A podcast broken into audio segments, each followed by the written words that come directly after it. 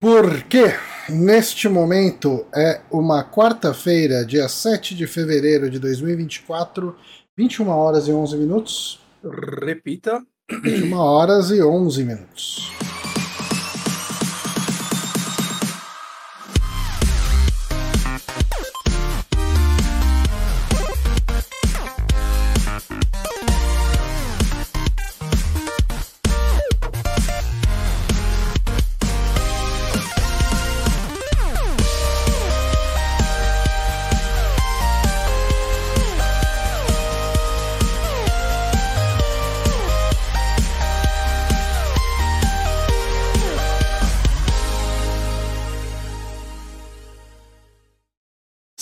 Começando mais um Saque Podcast Super Amigos.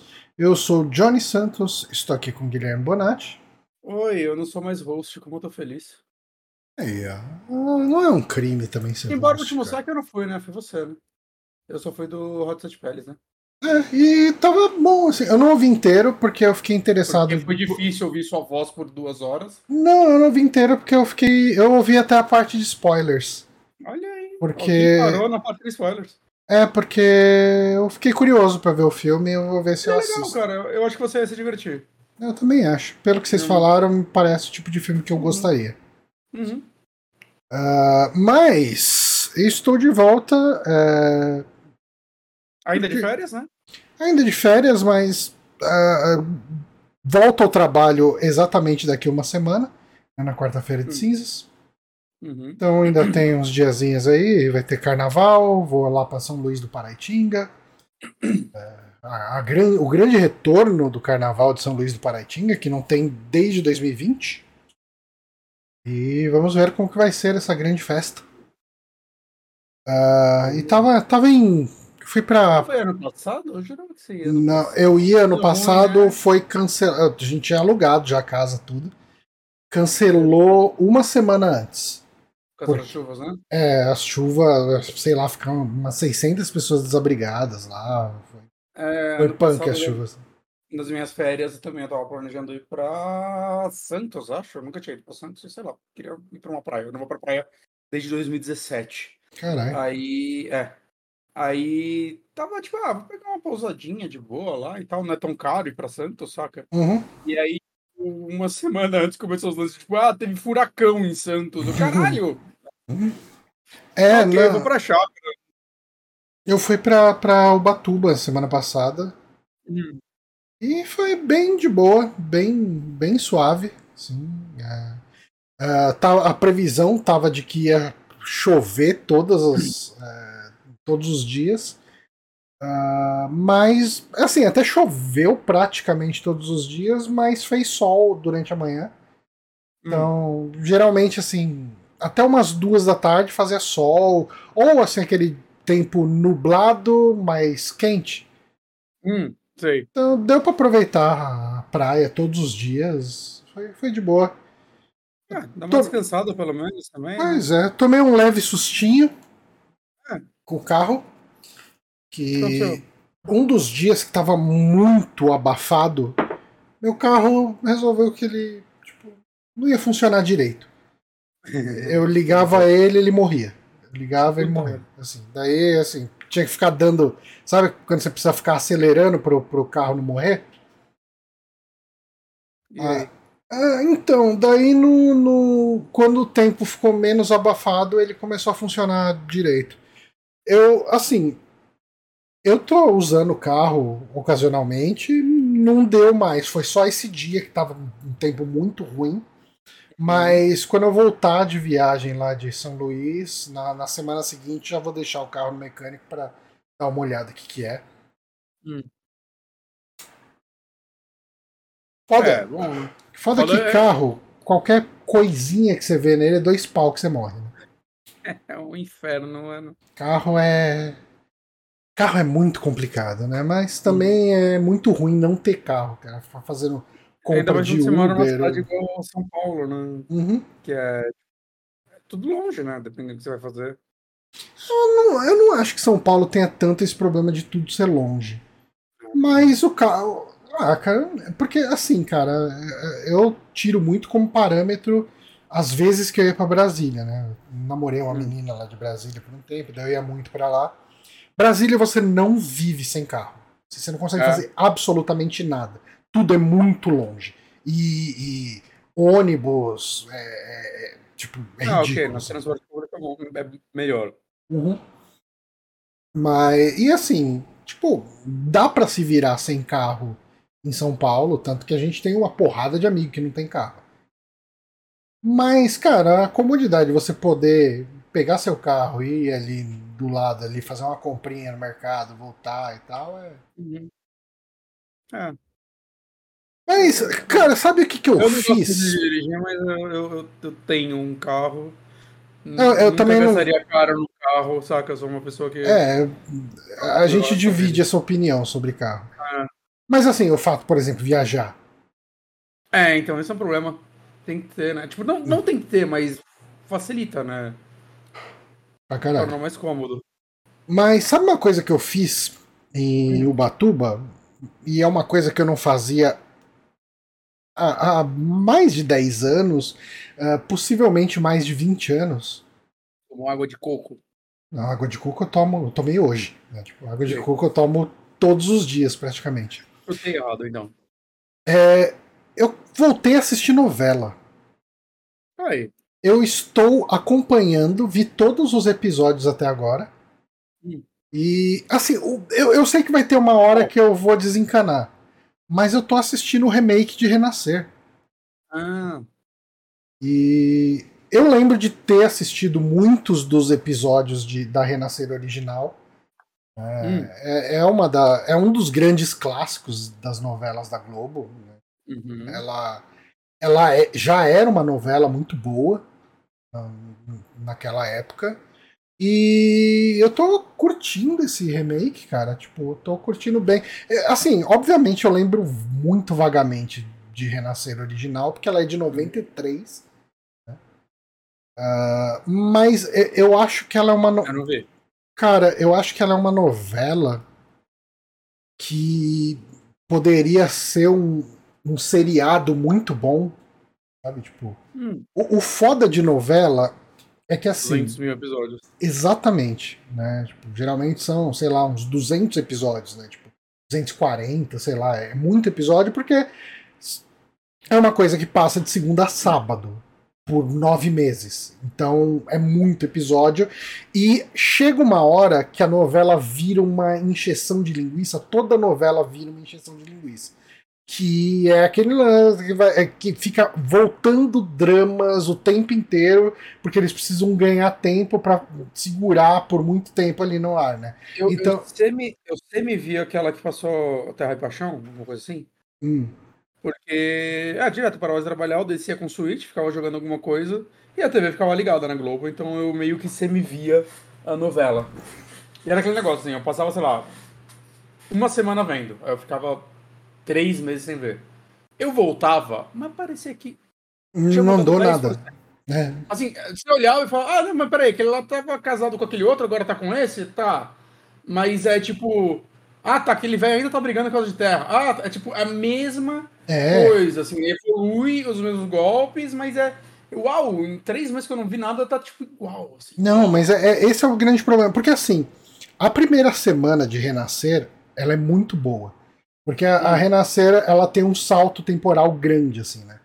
É, é, ela começa com o protagonista, né, o José Inocêncio, que na versão original foi interpretado pelo Antônio Fagundes, né, a versão uh, velha dele, né? E, e, nessa versão vai ser interpretado pelo Marcos Palmeira.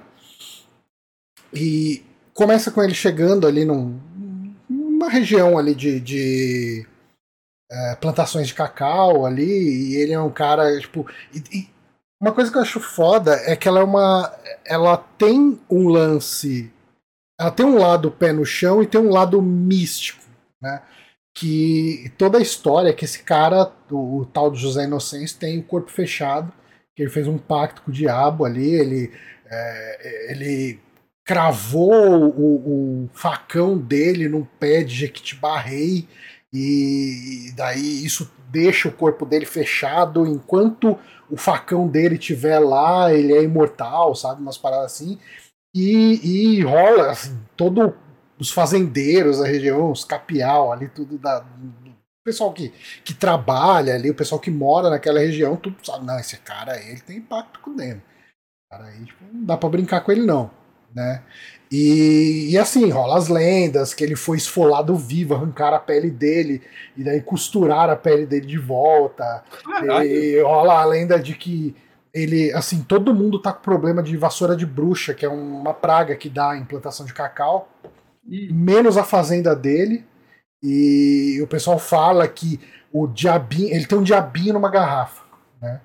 Hum. É, e o pessoal fala que o diabinho virou um bode e ele montou nesse bode, o bode saiu mijando pela plantação e destruindo tudo as, as vassouras de bruxa, e só a plantação dele que não tem vassoura de bruxa e tal. Daí rola todo esse lance meio místico, né? Meio lendário ali.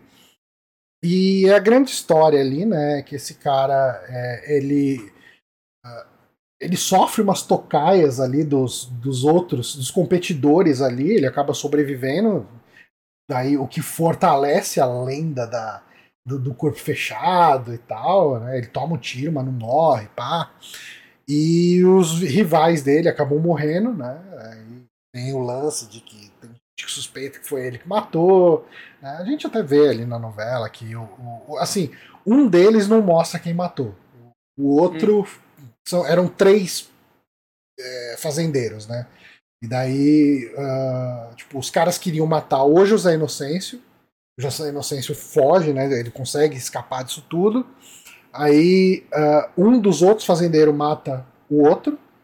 E o terceiro fazendeiro tipo, uh, morre meio que numa cena uh, que não mostra quem é o assassino, né? Fica sendo um mistério da novela. Uhum. Quem matou ele. Uh, mas aí. Isso, tanto na, origi na, original quanto nessa, isso daí que tá igual. É, tá, tá. tá. Pô, assim, eu lembro da, da, da original ali, eu já sei quem matou, não sei se vão manter isso, né? Hum. Uh, de repente eles. Na verdade, a novela tá... o caminho Final Fantasy VII Remake. No meio dela é... vai começar a aparecer uns espíritos e começar a moldar, porque são os fãs da novela original que ela mude. Pode ser, cara, pode ser. E assim, a primeira semana ela foi esse lance do, do passado, né? Essa, hum. Esse começo. Então, ele é bem rápido, muita coisa acontece muito rápido, né? Ali.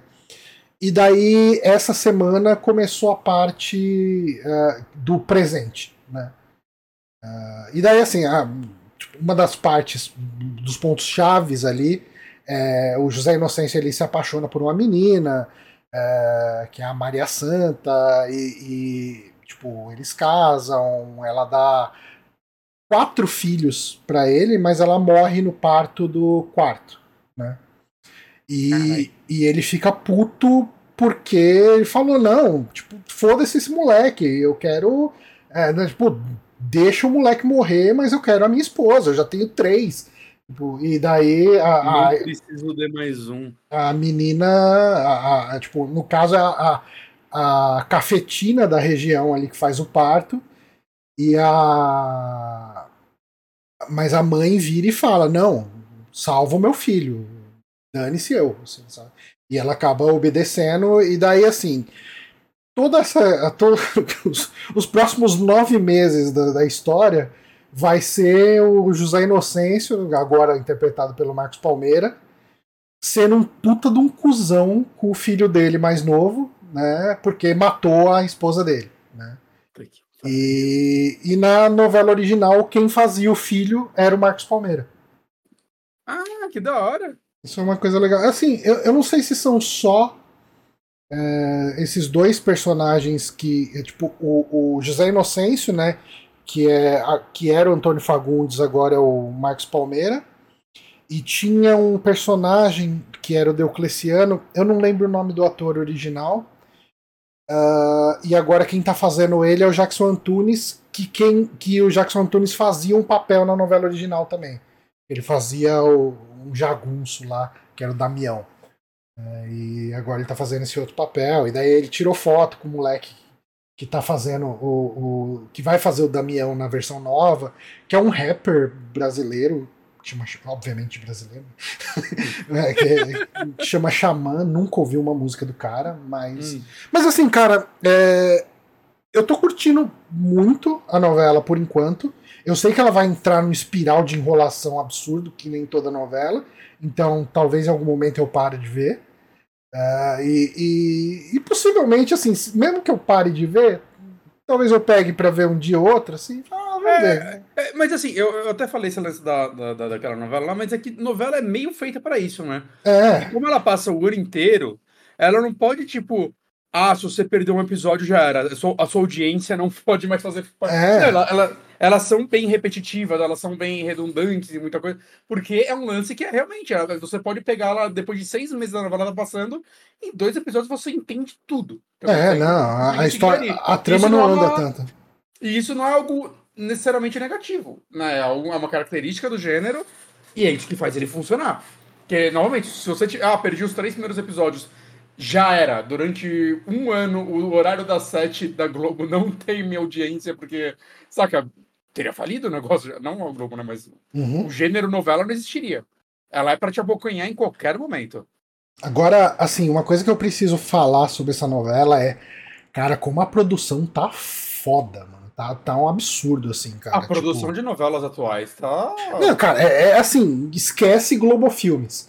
Né? O negócio tá cinema, cinema, assim mesmo. Cara, tem a, a cena da. A cena da transição de tempo, né? Da a hora que passa. Na verdade, assim, ela passou. A primeira semana inteira foi ali o passado, passado. Daí o episódio de sábado foi tipo cinco anos. Não, acho que é 10 anos depois. E daí depois é, o presente é 30 anos depois, uma coisa assim.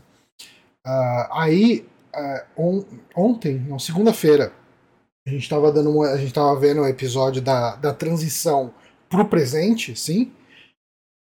E tava passando, a Paula acho que tava escovando os dentes, ela tava fazendo alguma coisa fora, daí ela viu que tava. Ela ouviu o som, né? A música que tava tocando, e que era uma, uma música do, do Milton Nascimento, o Clube da Esquina 2, uma música linda, linda, linda.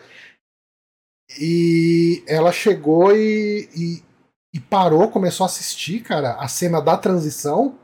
Cara, a Paula começou a chorar, assim, de tão bonita que era a cena, assim. Cara. Caralho. Cara, cara, tipo, muito, muito bonita. Tá.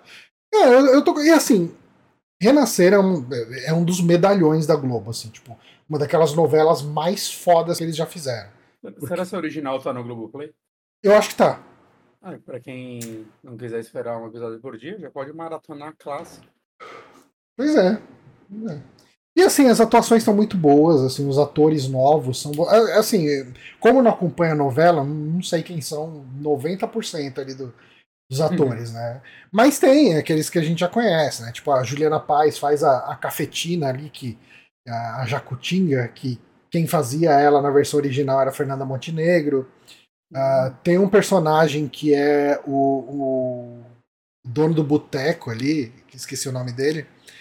Uh, e quem faz ele é o Matheus Nastergail, que é um ator foda pra caralho também. Que é um dos tá... melhores atores do Brasil, esse cara é, é e ele, ele quebra a quarta parede o tempo inteiro, assim, ele fica falando com a câmera, sabe? Tipo, ah, que legal. É... E já tinha na clássica? Então, eu não lembro nem se tinha esse personagem na clássica. Ah, tá.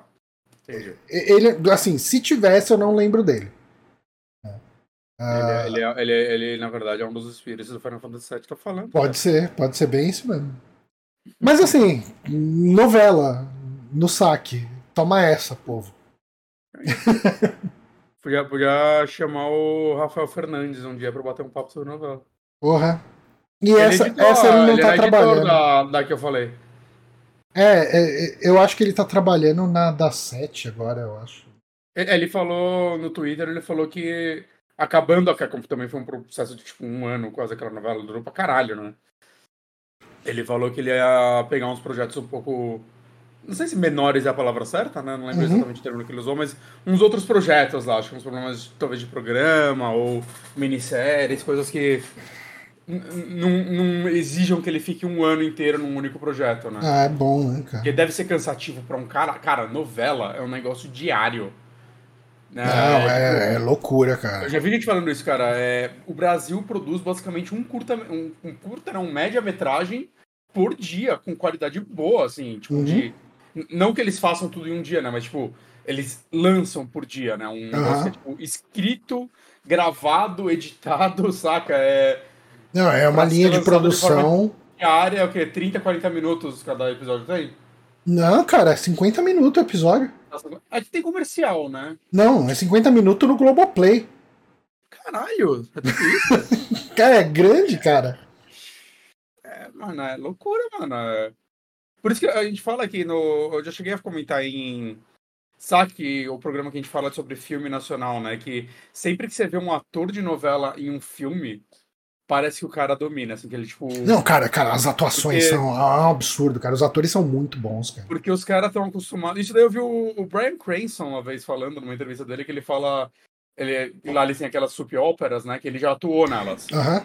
E ele fala, cara, você quer aprender a atuar, vai trabalhar numa novela, no caso americana. É. Ele falou, cara, você tem que aprender a ser constante, né? Consistente em poucos takes um negócio que vai ser lançado muito rápido. Então uhum. você é um, um, negócio prático. Então esses caras vão para um filme que eles têm, às vezes, sei lá, uma semana para gravar uma cena. Mano, é... eles são acostumados a fazer tudo em um dia, sabe? É, não, cara. É um é, é uma eles... linha de produção absurda. Eles são tipo sênior no. Saca? Você pega um ator de novela, provavelmente em uma novela inteira ele trabalhou, vou dizer assim, quantidade de atuação feita, não tô falando de qualidade e tudo mais, mais do que muito ator de Hollywood na carreira inteira. Não, sim. Em uma única novela. Totalmente, cara. Saca? Não, cara, é cara, cara se a gente não falasse português, cara, a gente era potência mundial de, de produção de, de conteúdo. É que assim, tipo, muitas das novelas, principalmente anos 80, é, elas foram pro mundo, assim, né? Tipo, é, tem histórias, pessoal na Rússia assim, tipo, final de escravizaura, o pessoal fala, não, não, tipo, não vai abrir comércio, não vai fazer nada, porque a gente Caralho, precisa ver sério? o final. É. Que louco. É, cara. Tipo... Escravizaura é o Dragon Quest da Rússia? É, tipo isso. é tipo isso, mas não, assim, é, é, o pessoal não dá, o pessoal não dá o valor merecido para a produção audiovisual nacional, mas cara, o, o, que o pessoal faz aqui no Brasil é um absurdo, cara. É um absurdo. Se não fosse a questão do idioma, cara, tipo, cara, eu, a gente já tá dominando. Né? É o que me deixa bem triste ver que o Brasil é, tem, investe muito pouco em cinema, né? Tipo, perto de outros países. Né? Sim. Porque a gente tem uma qualidade muito alta, assim, de profissionais em vários ramos, né? Não tô falando de atores ou diretores, tô falando de, tipo, pessoas que trabalham no backstage, né? Uhum escritores, editores, né? Essa galera inteira, assim, tem muita gente de uma qualidade foda que quando eles querem ganhar dinheiro eles acabam indo para fora, porque aqui é, é, muito difícil, né? É. Você vê um filme sair daqui é tipo 15 minutos de logo de quem patrocinou o filme para ele existir, assim, tem que ter junção de 20 empresas para um filme sair aqui. Uhum. É uma tristeza isso, né? É, não, cara, tipo, é. Tem um potencial para ser um cinema foda, e, assim. E, e, tem muito. Tem um preconceito muito bobo, né? De, de ah, geral, assim, cara. Eu já tipo... tive muito também. É, o, o, pessoal ouve, ah, filme nacional, nem, nem quer ver o que, que é. É, é uma pena. Tipo, e, e a gente andou falando, né, recentemente, no Rádio Sete Pérez, de alguns filmes de terror nacionais. Cara, excelentes, Medusa muito, mesmo. muito bons, cara. Tipo, Medusa, Medusa Animal. É, Animal Cordial. A gente não gravou podcast sobre Animal Cordial, né? Você falou a gente não gravou? Você falou no saco. Porra, a gente, cara, precisa. Animal. Cordial, Morto Não Fala, a gente tem que falar também. Puta, eu preciso muito ver Morto Não Fala. Eu adoro esse filme. Tem muito filme que a gente pode falar ainda, cara, que a gente deve falar. Animal Cordial, a gente precisa fazer um, um headset pele sobre ele. Pode até ele é ver é de, de repente botar ele depois do, do próximo. Já pode. tem um.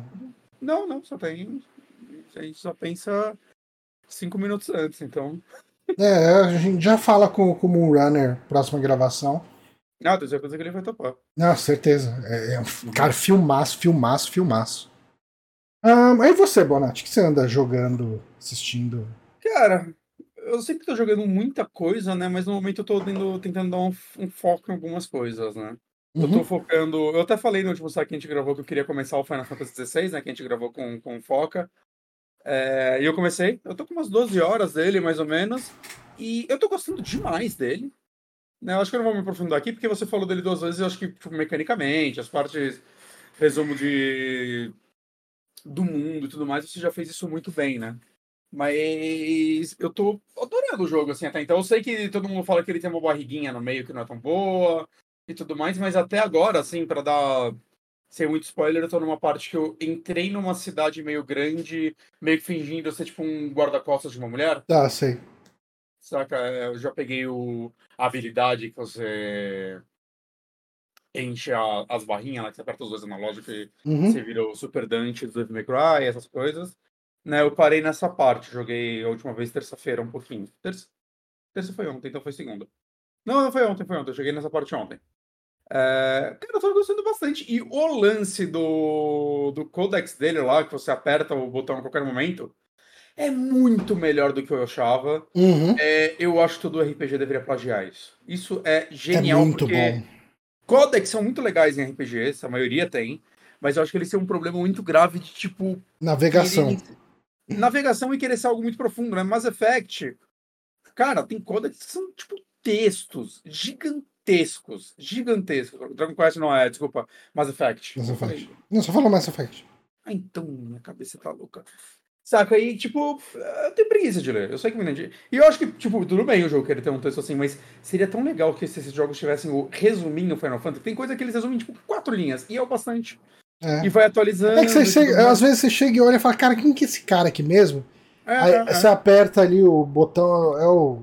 É o como que chama? É o. O, o, o trackpad ali, né? Do. do- Da Prime, me parece.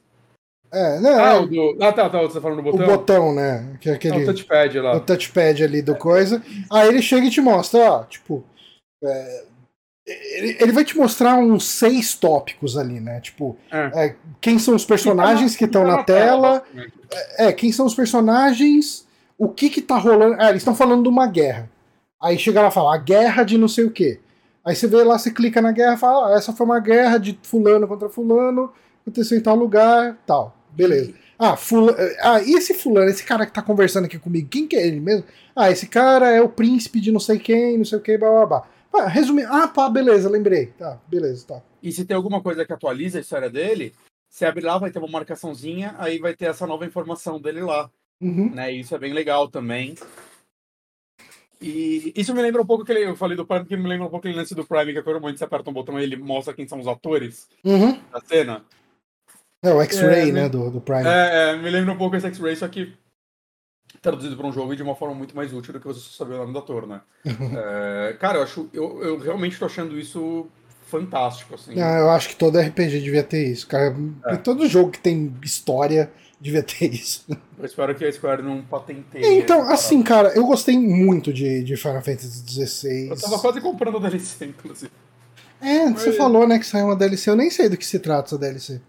Parece que ela se passa no meio do jogo. Aqui tem um Season Pass agora, tipo, uns 100 reais. E vem duas. Aí veio essa já, que saiu agora, que ela parece que é meio curta, mas parece que vai ter uma longona depois. Mas como eu, eu sei que elas se passam meio que no. Essa se passa meio que no meio do jogo, né? Então.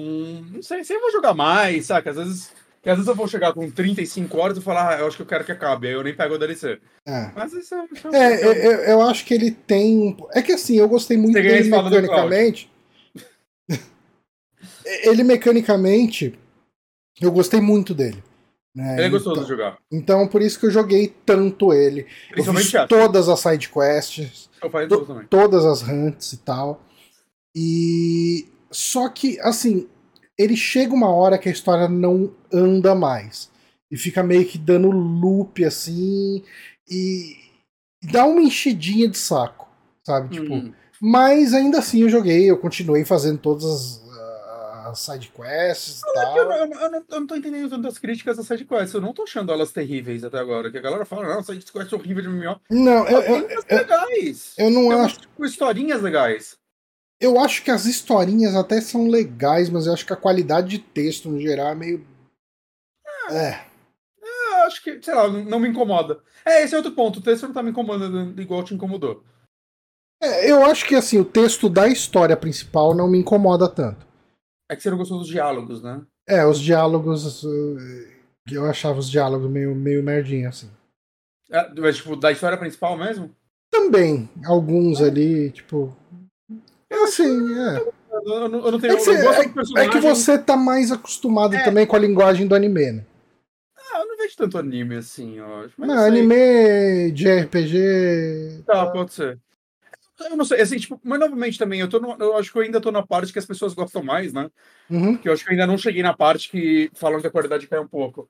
Mas uma coisa que me anima, assim, é ver que, tipo, parece que o produtor novo do- de- desse jogo e tudo mais, né? A ideia dele é que Final Fantasy seja passada para novos talentos da Square, né? E esse é um primeiro passo disso, né? Foi passado Uhum. para pessoas mais novas de lá, né? Pessoas que tratam do MMO e tudo mais.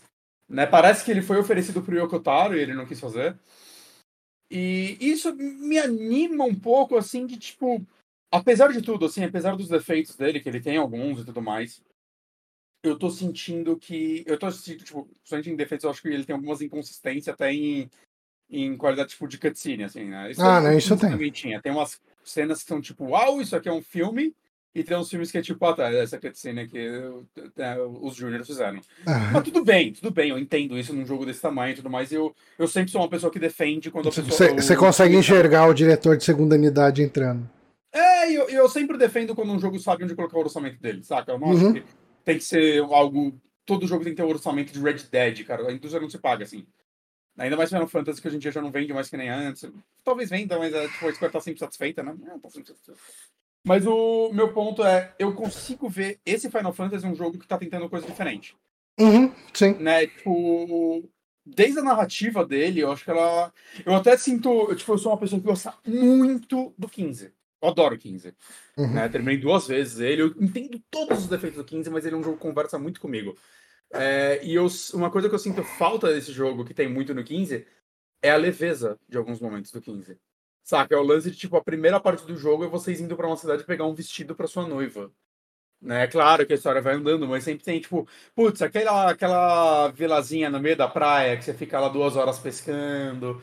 Ele, ele é um jogo que, tipo, tem muitos mais momen- momentos mais leves que esse jogo é, tipo, tenso o tempo quase inteiro. Até tem um, tipo, uma vilazinha que você entra e tal, e tem alguns momentinhos um pouco mais leves, mas a sensação dele é que é, tipo, é um mundo de merda. Tá tudo É, um mundo desgraçado, merda, né? triste. Aí, aí a side quest, ai, nossa, eu mandei esse courier lá pegar um negócio, vai atrás. Aí você encontra o corpo do cara, você, porra, mano, não é- mas nada, nada é feliz nesse jogo, todo mundo é triste e fudido aqui. Saca? Ele é, ele é um Final Fantasy num mundo de Shin Megami Tensei, parece. É, tipo, todo mundo tá na merda. E, cara, eu, eu acho legal isso pro jogo. Aí eu, eu fico aquela coisa assim, de, porra, mas que saudade, né? Todo todo Final Fantasy eu sinto que tem uns momentos mais. Tudo não, né? Mas a maioria, acho que dos que eu me recordo mais, tem alguns momentinhos leves que esse ainda não tá tendo. Talvez tenha mais pra frente. Mas ao tempo, cara, porra, que legal que eles tiveram a liberdade. Pô, a gente vai fazer um jogo de ação, saca? De ação no sentido, tipo, combate dele, de ação. Ele é o. Uhum. o- eles chamaram o, o combat designer lá do Devil May Cry 5. É, não, ele é muito character action. Demais, demais. Eu acho que ele, ele me parece falha- falhar um pouco nisso, no sentido de, tipo, ele é um character action com um pouquinho de RPG, só que aí eu tô sentindo. Tipo, ele, ele é meio fácil, no geral. Eu sinto que ele é, um- ele é bem mais simples do que um Devil May Cry. Uhum. Mesmo porque ele tem que diluir esse combate em 60, 70 horas, ao invés de um jogo de 10, 15. Aham. Né? E eu consigo ver esse combate se tornar um pouco cansativo quando. Sabe, quando é inimigo normal, eu já, tipo, ah, vou matar eles rapidão aqui, eu não tenho muito saco de tentar Cê- muita coisa, eu vou no. Você já. Chefes, eu adoro luta com chefes. Você já matou a, a mina do vento? Já, já. Então você já, já consegue trocar de poderes. Já, já, já, isso é legal. Que, que poder Mas- que você tem até agora? Eu só tenho O do vento. o do vento de fogo, né? E Ah, tá. eu consigo né, virar o Super Saiyajin lá quando enche a barra agora. Quando você Os pegar. o- Assim, eu acabei dando pouca chance pra ele. Mas o, o gameplay do, do poder do. Não é Odin, é o Titan, que é o da Terra. Ah, Ele, ele é bem diferente. Tanto que eu não me adaptei muito a jogar ele, mas eu consigo imaginar pessoas jogando mais nesse, nesse estilo, porque ele acaba virando um gameplay mais de counter. Assim, Ah, que legal. Então, é, é, ele muda, assim. E, tipo, e, e eu acho que os outros poderes. O, o poder do vento ele é bem parecido com o poder do fogo de, de maneira geral. né? Ele é bom com inimigos voadores, né? Que você puxa É. eles pra você. Essa é a maior vantagem dele pra mim. É, mas assim, o no poder do fogo você consegue meio que se Dá um dash. transpo, dar um no- dash até lá. Então. Mas ah, o- alguns dos outros poderes eles mudam bem assim o, estilo de gameplay. Assim. É, é que assim, eu acho que o que mais muda é, é o, o Titã mesmo.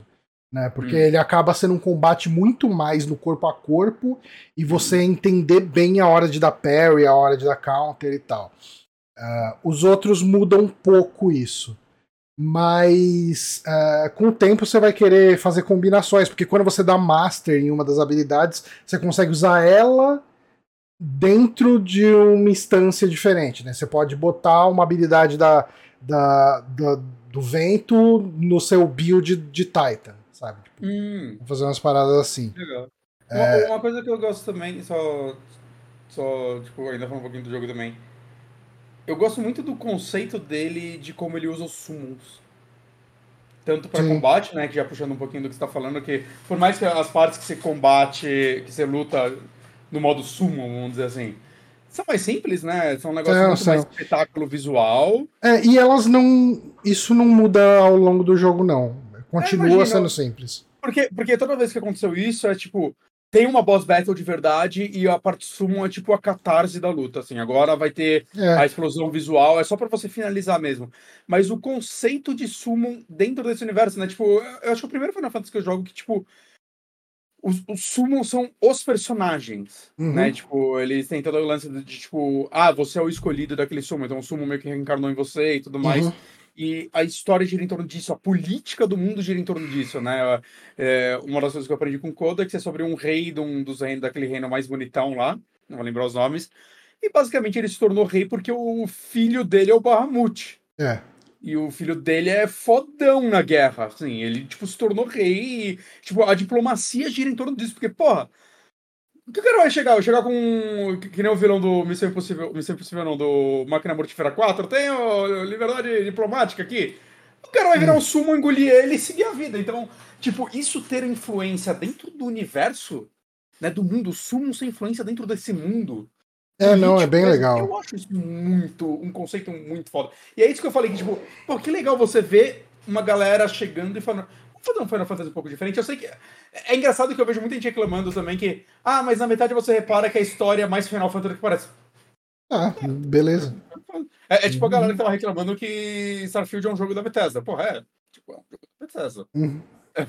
tipo, é- é- beleza. É a primeira E- coisa que aparece quando você abre Starfield, Bethesda. Então, E, tipo, é Final Fantasy, saca? Porque se, se ele não fosse ter nada de Final Fantasy, é, porra, fizesse uma IP nova? Uhum. Ou fizesse um spin-off, sei lá. Saca? É Final Fantasy, e beleza. É... E, oh, o Cid é legal, hein? Gosto do Cid. Go- É? É o Final Fantasy que o Cid tem mais envolvimento direto na história? deixa eu pensar. Cara, eu né? imagino que sim. Tipo, de tempo de tela, pelo menos. Que o Cid é. Que o Cid é quase uma entidade, né? Tipo, em alguns jogos ele tem mais importância, né? O 6 tem Ó, todo o lance eu dele, vou te falar-. É, sem dar spoilers, definitivamente é. É, né? Definiti Nesse- Definitivamente o Cid é o um dos personagens mais importantes é, da história ele é um inteira. líder de uma parte, ele tem Uhum. envolvimento com a Benedicta, a gente já sabe lá do, desde o Uhum. começo, né? Então ele tem envolvimento com outros vilões, as pessoas meio que politicamente sabem quem ele é, ele é um- alguma coisa lá dentro, né? E, Eu acho que assim- Ele, ele é um líder dentro daquela, daquele grupo. Eu acho que ele, ele é longe de ser um jogo perfeito. Eu- acho que ele tem alguns problemas que. Eu acho que tem muito personagem que ele não usa muito bem. é, personagens que acabam sendo descartados demais. Ou. agora eu sinto que o jogo tem muito personagem também, né? Sim. E Parece ser um problema no futuro, porque eu Uhum. tenho certeza que o equilíbrio de uso deles não vai ser bom. É, chega uma hora assim que, que você vê que eles descartam personagens cedo demais. Uh, esquecem que o personagem existe, sabe? Tipo, tem umas coisas assim. Mas assim, eu, eu adorei Final Fantasy XVI. é, eu tô, gostei eu muito, assim, cara. Eu tava com receio, assim, de tanto. Tipo, eu não vi ninguém que amou ele. Saca? As pessoas uhum. gostam, tipo, ah, é legal, mas, man. E, e assim, beleza, né? Eu, tipo, eu queria jogar porque eu gosto de ter minha opinião. Mas é que ano passado teve tanto jogo, eu que acabei barrigando ele. Né? Teve muito jogo foda, assim. E, assim, eu devo dizer que, assim, um dos motivos de eu estar jogando, ter começado ele agora, e eu tô feliz de ter começado porque eu achei que eu ia ter que barrigar ele um pouco, e por enquanto eu só tô, tipo, ah, eu mal vejo a hora de voltar para aquele jogo. Uhum. É por causa do 7 que vai sair, o 7 uhum. 2. E esse é tipo, ah, tá, daí eu amo, eu quero jogar essa porra. Né, eu amo o 7 Remake, eu amo o original, eu amo o 7 Remake, eu quero saber pra onde essa, como essa história vai seguir agora, eu quero jogar essa porra. E tanto que eu nem baixei a demo, né? ah, saiu a demo, agora foda-se. Isso aí, mano. Ah, uhum. Ah, mas você vai carregar o save da demo no jogo. Foda-se. Eu quero, eu quero sentar, fazer o download do jogo full, sentar e falar, agora estou começando o Final Fantasy 7.2. Uhum. Sabe? Eu sei que o nome não é 7.2, mas eu vou chamar de 7.2. É Rebirth? E aí eu, tipo, é Rebirth. Uhum. Aí eu, mas eu fiquei, tipo, ah, putz, é que se eu começar o Rebirth, vai, vai ser mais difícil ainda voltar pro 16 tão cedo. Eu tenho na minha cabeça que eu quero jogar todos os Final Fantasy é, não online numerados. Uhum. Eu quero um dia terminar todos. Final Fantasy e Dragon Quest são duas franquias que eu quero fazer isso. E aí, tipo, porra, eu acho que é meio que o melhor momento para fazer isso nele agora, saca? Ele ainda tá fresco. O lance dele é que ele é um jogo extremamente bonito. Uhum. É, vale falar que eu tô jogando no modo 30 quadros. Eu falei, foda-se, eu vou jogar no modo mais boniteza possível. E como é 30 quadros bem constante, eu acho que até o combate tá fluindo bem e tal. Eu fiquei com medo do combate é, não ficar tão legal, mas não, pra mim tá de boaça e tal. E é muito bonito. Que jogo bonito. Puta que pariu. Principalmente as cutscenes bem feitas mesmo. Uhum. É de, de, de babaça. E eu, eu vi que, inclusive, mesmo você jogar no modo 60 quadros, essas cutscenes eles cortam pra 30 e. Que eu, eu sei, eu, eu acho que todo jogo deveria, pelo menos, ter essa opção. Uhum. Gameplay é 60, cutscene é 30. Eu não vejo problema de cutscene a 30. É, não. Cutscene me deixa o mais bonito possível. Quero, quero, quero ver textura. Quero ver cinema. Quero ver cinema. Deixa modo 24 quadros, igual cinema. Não que é tempo real, vai ficar cagando toda a tela. Mas. Ele é um jogo muito bonito e eu acho que é, tipo, é um bom momento para jogar ele por causa disso também. Tipo, se eu jogar ele daqui a 3 anos, 4 anos, uma das coisas que hoje nele é o impacto vai perder um pouco. E, sei lá, acho que tá, tá legal jogar ele nesse momento, assim, ter esse vislumbre visual. É legal você pegar um jogo só ficar, caralho, como você é bonito, né? Eu gosto de jogar um jogão bonito. Não acho que é só isso que faz um jogo, mas eu gosto. Mas é, é legal que eu falei tudo isso do jogo que eu nem ia falar. Aí, ó. Aí. Mas eu. É isso, gente. Eu tô adorando o Final Fantasy XVI. Tô muito animado pro 7. Eu acho que esse ano eu só vou jogar JRPG, Johnny. Porque eu baixei aquele Yakuza Gaiden lá, porque eu tô maluco. Que é o. O do Kiryu novo que saiu, que tá no Game Pass. Porque ele não ia sair físico mesmo no, no Ocidente, então foda-se, vou baixar. Porque o 8 é o Yakuza mais bem avaliado da franquia. Tá todo mundo falando, isso é uma obra de arte, bateu o zero, já é o Yakuza mais com melhor lançamento em, em, enquanto quantidades vendida, tipo, eu, ah, ok, eu, eu tava enrolando para jogar Yakuza, eu tô uns jogos atrasados. É, foda-se, eu vou jogar o, o Gaiden para depois já ir para esse assim que eu acabar e jogar o Final Fantasy. É isso, acho que eu só vou jogar JRPG esse ano. Boa. Esse é o ano do JRPG. Porque outra coisa que eu tô jogando, João, hum. É o remake de Live Alive pra Switch. Hum. Eu, eu comecei a jogar ele, na verdade, há mais de um ano atrás, só que eu só fiz o primeiro, é, a primeira história do, do Homens das Cavernas lá. E. E aí eu, tipo, sei lá, esses dias eu. Nossa, nossa, tipo, saiu tanto. É porque eu tô enrolando tanto pra jogar essa porra, saca? Eu adorei ela. E ele não é um jogo muito longo e tudo mais. O que, que é Live né? Alive? Hã? O que, que é Live Alive? Então, Live Alive é um jogo. Originalmente saiu da Square Enix, né, pra Super Nintendo. Ele é dirigido, se eu não me engano, pelo. Qual é o nome dele? O Takashi Tokita, que é um dos caras do Chrono Trigger, Chrono Cross, né, o diretor de Chrono Trigger. Ele é um jogo pré-Chrono Trigger. É, basicamente feito pela equipinha, equipezinha do Chrono Trigger, né? Com trilha da sonora da Yoko Shinomomura. Acho que foi o primeiro jogo dela pra Square, se eu não me engano, né? Depois ela fez Mario RPG e mais recentemente, ela já trabalhou em Xenoblade, ela trabalhou em Street Fighter 2, né? Obviamente uhum. não tem como não citar ela, e mais recentemente, assim, recentemente, né, já tem quase 10 anos, mas ela fez a trilha de Final Fantasy XV, né, que parece que era um sonho dela trabalhar no Final Fantasy, uhum. que é uma trilha ótima, acho que não existe Final Fantasy com trilha sonora ruim, né? Não. Acho que se tem um negócio que a Square não pode errar em Final Fantasy é trilha. O 16, inclusive, as músicas são lindas. Eu gosto muito da trilha do 13, cara. Eu, não, eu quero jogar o 13 mais. Eu joguei quando ele saiu, mas eu joguei tipo umas 5 horinhas só. É, eu, eu tô com esse plano de rejogar o 13 de coração aberto, porque. Hum. É, eu não gostei muito do 13, mas eu tava muito com. Uh, quando eu joguei o 13, eu tava muito com o lance de. Isso não parece Final Fantasy é linear demais, é... sabe, tipo, uh, principalmente a questão da linearidade, que não me agradou. Uhum. Uh, mas hoje eu tô muito mais aberto para um jogo linear. E, uhum. e o combate foi uma coisa muito divisiva no 13 na época, né? Uh, eu gostei do combate do 13. Eu entendi que aquilo não é um combate de Final Fantasy típico. Uh, tanto que só o 13 tem aquele tipo de combate né? Que ele é um, é um combate mais estratégico, você age mais como um técnico, né? Um, um técnico no Sim. sentido de coach, né? Ali do, do, do dando direcionamento pro time do que uh, escolhendo necessariamente as ações, né? Porque uhum. você chega e fala, ah, você tem seis instâncias, né, que o personagem, que os personagens podem uh, assumir. Né? No começo, os personagens vão ter instâncias meio fixas, né? Tipo, ah, esse aqui pode ser essa e essa instância. Mas lá pra frente, acho que todos os personagens podem ter as seis instâncias. E daí você vai ter instância que, que dá mais dano de stagger, uh, outra instância que dá mais dano físico. Aí você vai ter instância de healer, uh, a instância de dar debuff nos inimigos e instância de dar buff nos aliados.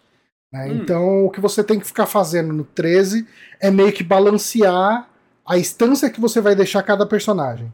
Né? Hum. Você até tem como, como mandar um personagem fazer uma coisa, ah, joga magia de fogo, mas é muito raro você precisar fazer isso.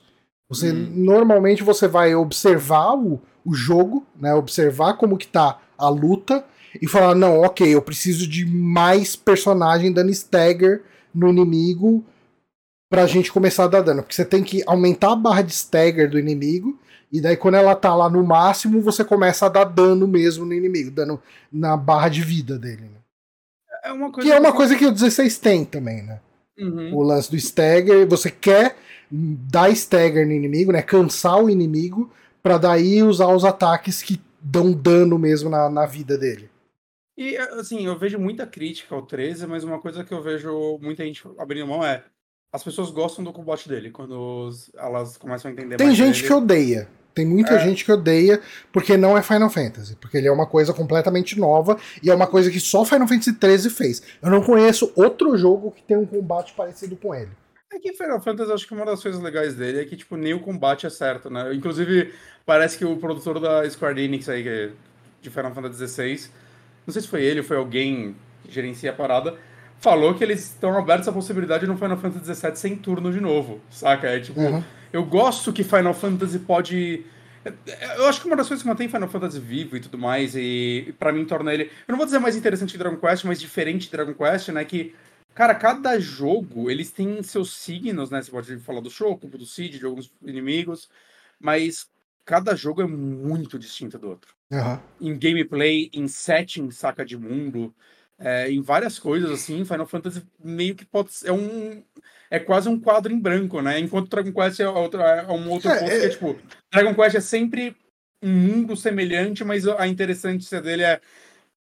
Tá, como eles vão recontar basicamente essa história do herói nesse momento. E, e, eles brilham muito em como, quando, como eles conseguem destrinchar isso, né? O 4 tem o lance de vários protagonistas que vão se juntando, o 5 ter um protagonista só e não ter pare certa, e sim o lance de você ir vivendo a vida dele, depois jogar com o filho dele, uhum. né? Então é tipo, tá, como eles vão recontar essa historinha desse mundo agora? É, eu acho que é, são interessantes como eles têm abordagens diferentes, né? Falando acho das duas maiores franquias do gênero, talvez. Ah, sim. É, eu acho que Final Fantasy ele é até bem constante do 1 ao 10.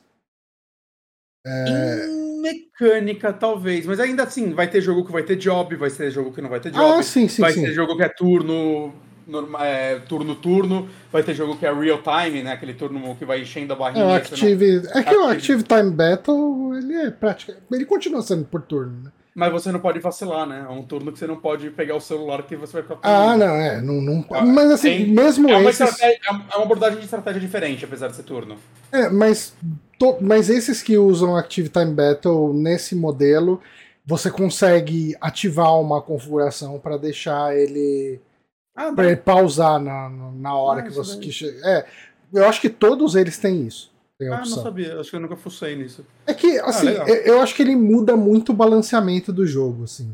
Tipo, ah, sim. É, eu, eu, gosto de jogar no Active Time Battle. Fora que, assim, quando você joga nesse modo que você pausa o combate enquanto tá jogando, o jogo fica muito mais lento, né? Muito mais demorado e você vai passar muito mais tempo ali vendo o menu ali e tal. Hum. E eu gosto, eu gosto do senso de urgência do Active Time Battle.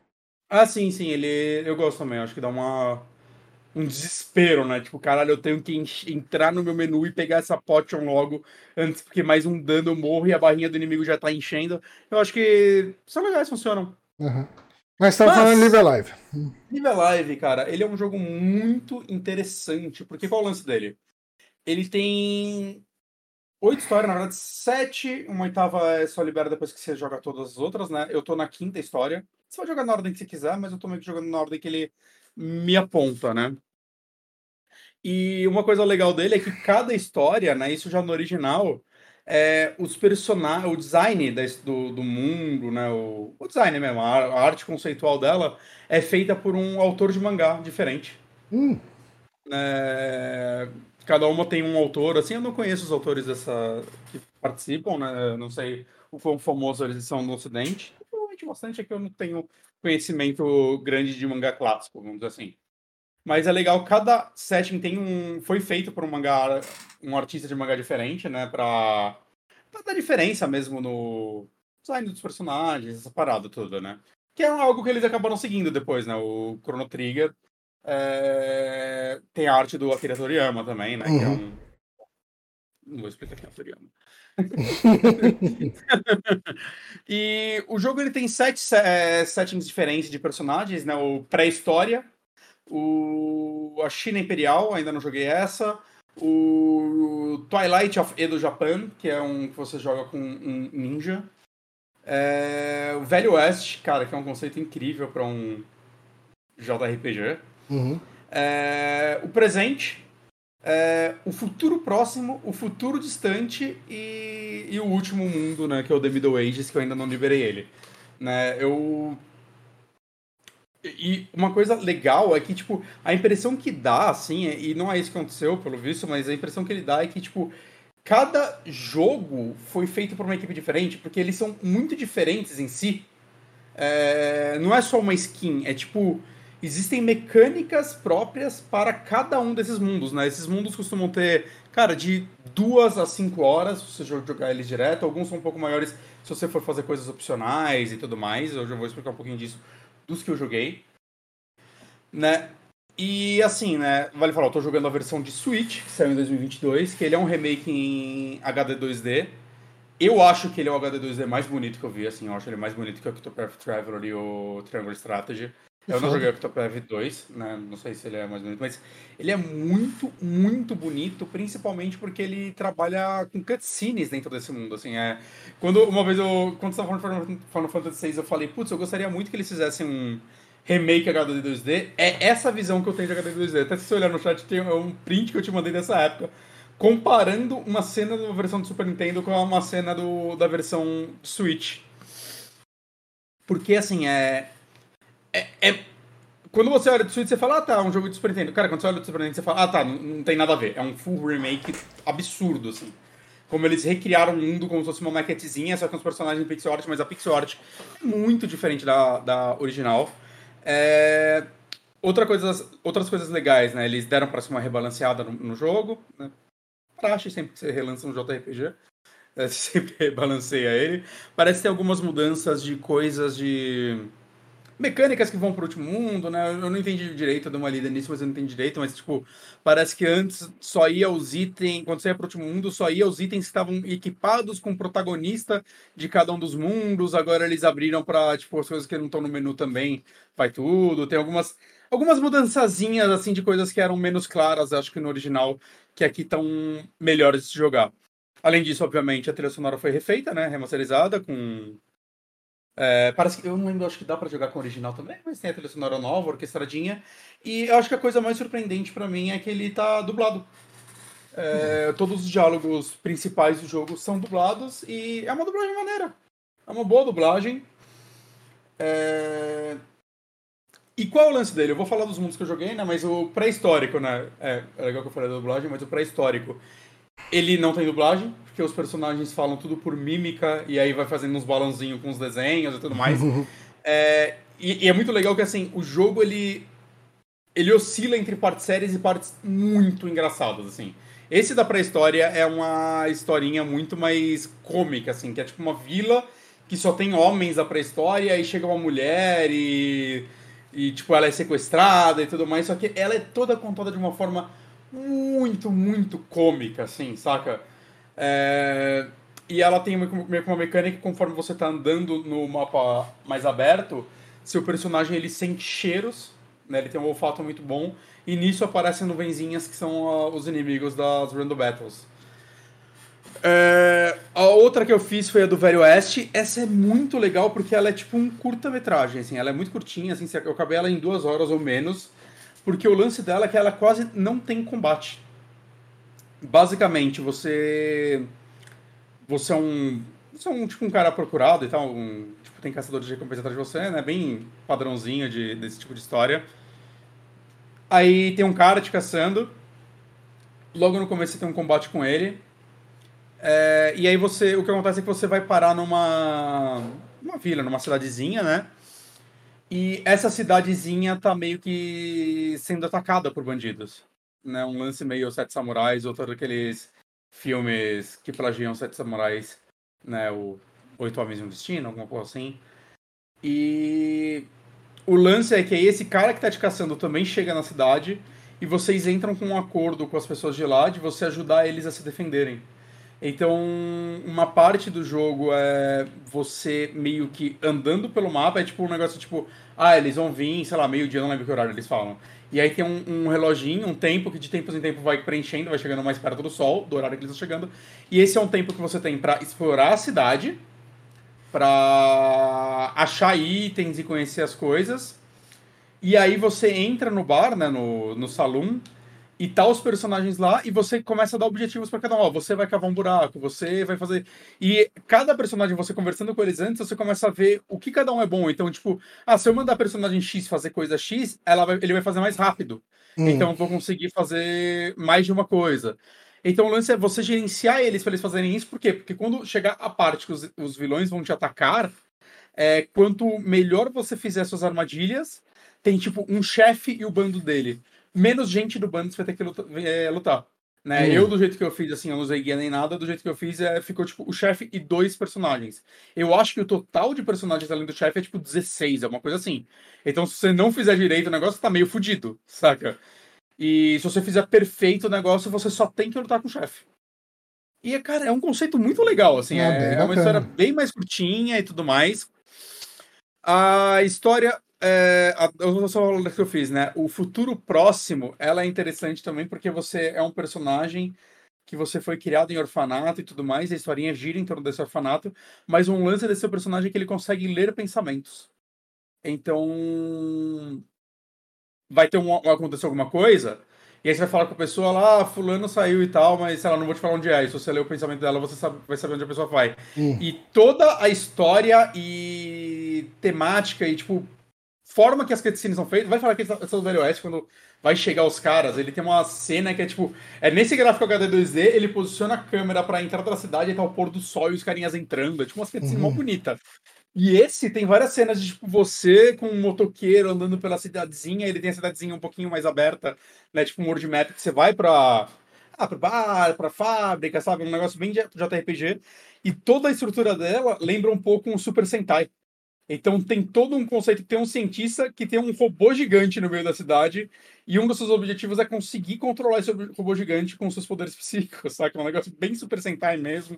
Tem uma, uma introdução que é maravilhosa, que é uma, uma abertura Super Sentai cantada, os caralho, assim, uma música como se fosse uma abertura mesmo, com o cantor, ele é claramente japonês cantando em inglês, então aquele sotaque extremamente uhum. puxado, uhum. saca? É tão engraçado. E, tipo, vai tendo a montagem da cena, com o cara andando de moto pela cidade, a letra passando do lado. Cara, é tão foda. Todos os, os episódios começam ou terminam com, também com a galera, tipo, ah, artista tal, o nome do, do criador, né, do artista de mangá e a equipe que fez. E, cara, é, um, é uma historinha bem diferente tal. Ela é um pouquinho maior, ela é uma parte que tem. Você pode fazer grind, você pode ter uma parte pra você fazer crafting de itens. Cara, é tipo, como eu disse, cada história tem um negócio muito único.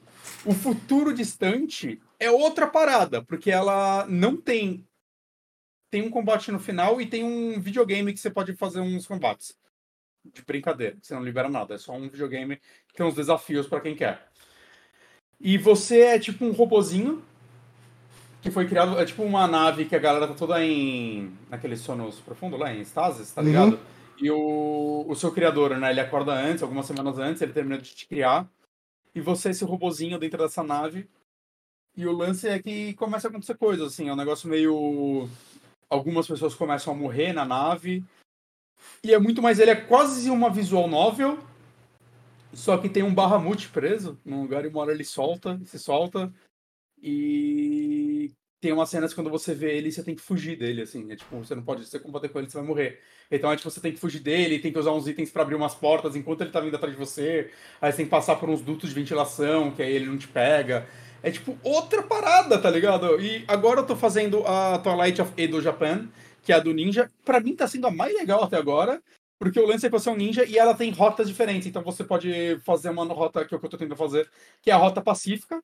Ela tem números. É, você tá invadindo o lugar e tem um número exato de inimigos lá. Além deles, tem, tipo, tem fantasma, algumas outras coisas que essas criaturas você pode matar se você tá fazendo a pacífica, que até é pra você grandar, né? E os chefes você tem que lutar, então tem que ter essas criaturas pra você grandar, senão você tá fudido.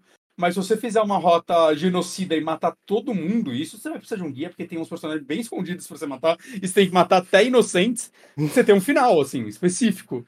E se você faz a rota pacifista, você tem outro final e você libera uma espada foda que falam que é muito boa pro último capítulo. E é por isso que eu isso. E ele tem todo um lance de, tipo, se apertar o quadrado, tô jogando as vítimas, se você apertar quadrado, o personagem fica invisível.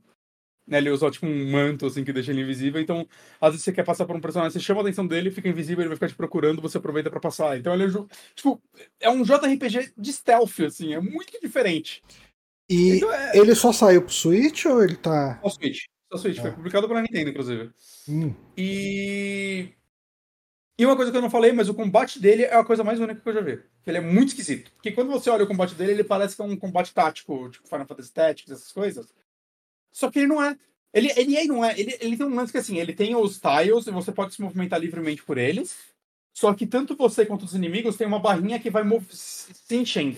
Quando a de ninguém tá cheia, elas vão todas enchendo enquanto são um Active Battle, quando a gente fica parado. Só que acontece, os seus ataques, eles não são. Tipo, ah, tem ataque que vai pegar um tile lá na puta que pariu, tem um que vai pegar uhum. a área inteira, tem um que é só próximo. Então o que acontece é que se você der um passo, a barra do inimigo enche um pouco. E aí tem todo um lance de tipo, você criar estratégias que você pode até quebrar o inimigo no sentido de, tipo, tem um chefe que eu não tava conseguindo vencer, porque eu não fiz grind nele, ele tava tomando um pau. Aí eu no, no pré-história. E aí eu. Putz, fudeu, vou ter que recomeçar o capítulo, vai ser um inferno isso. E aí eu dei uma olhada num guia, os caras.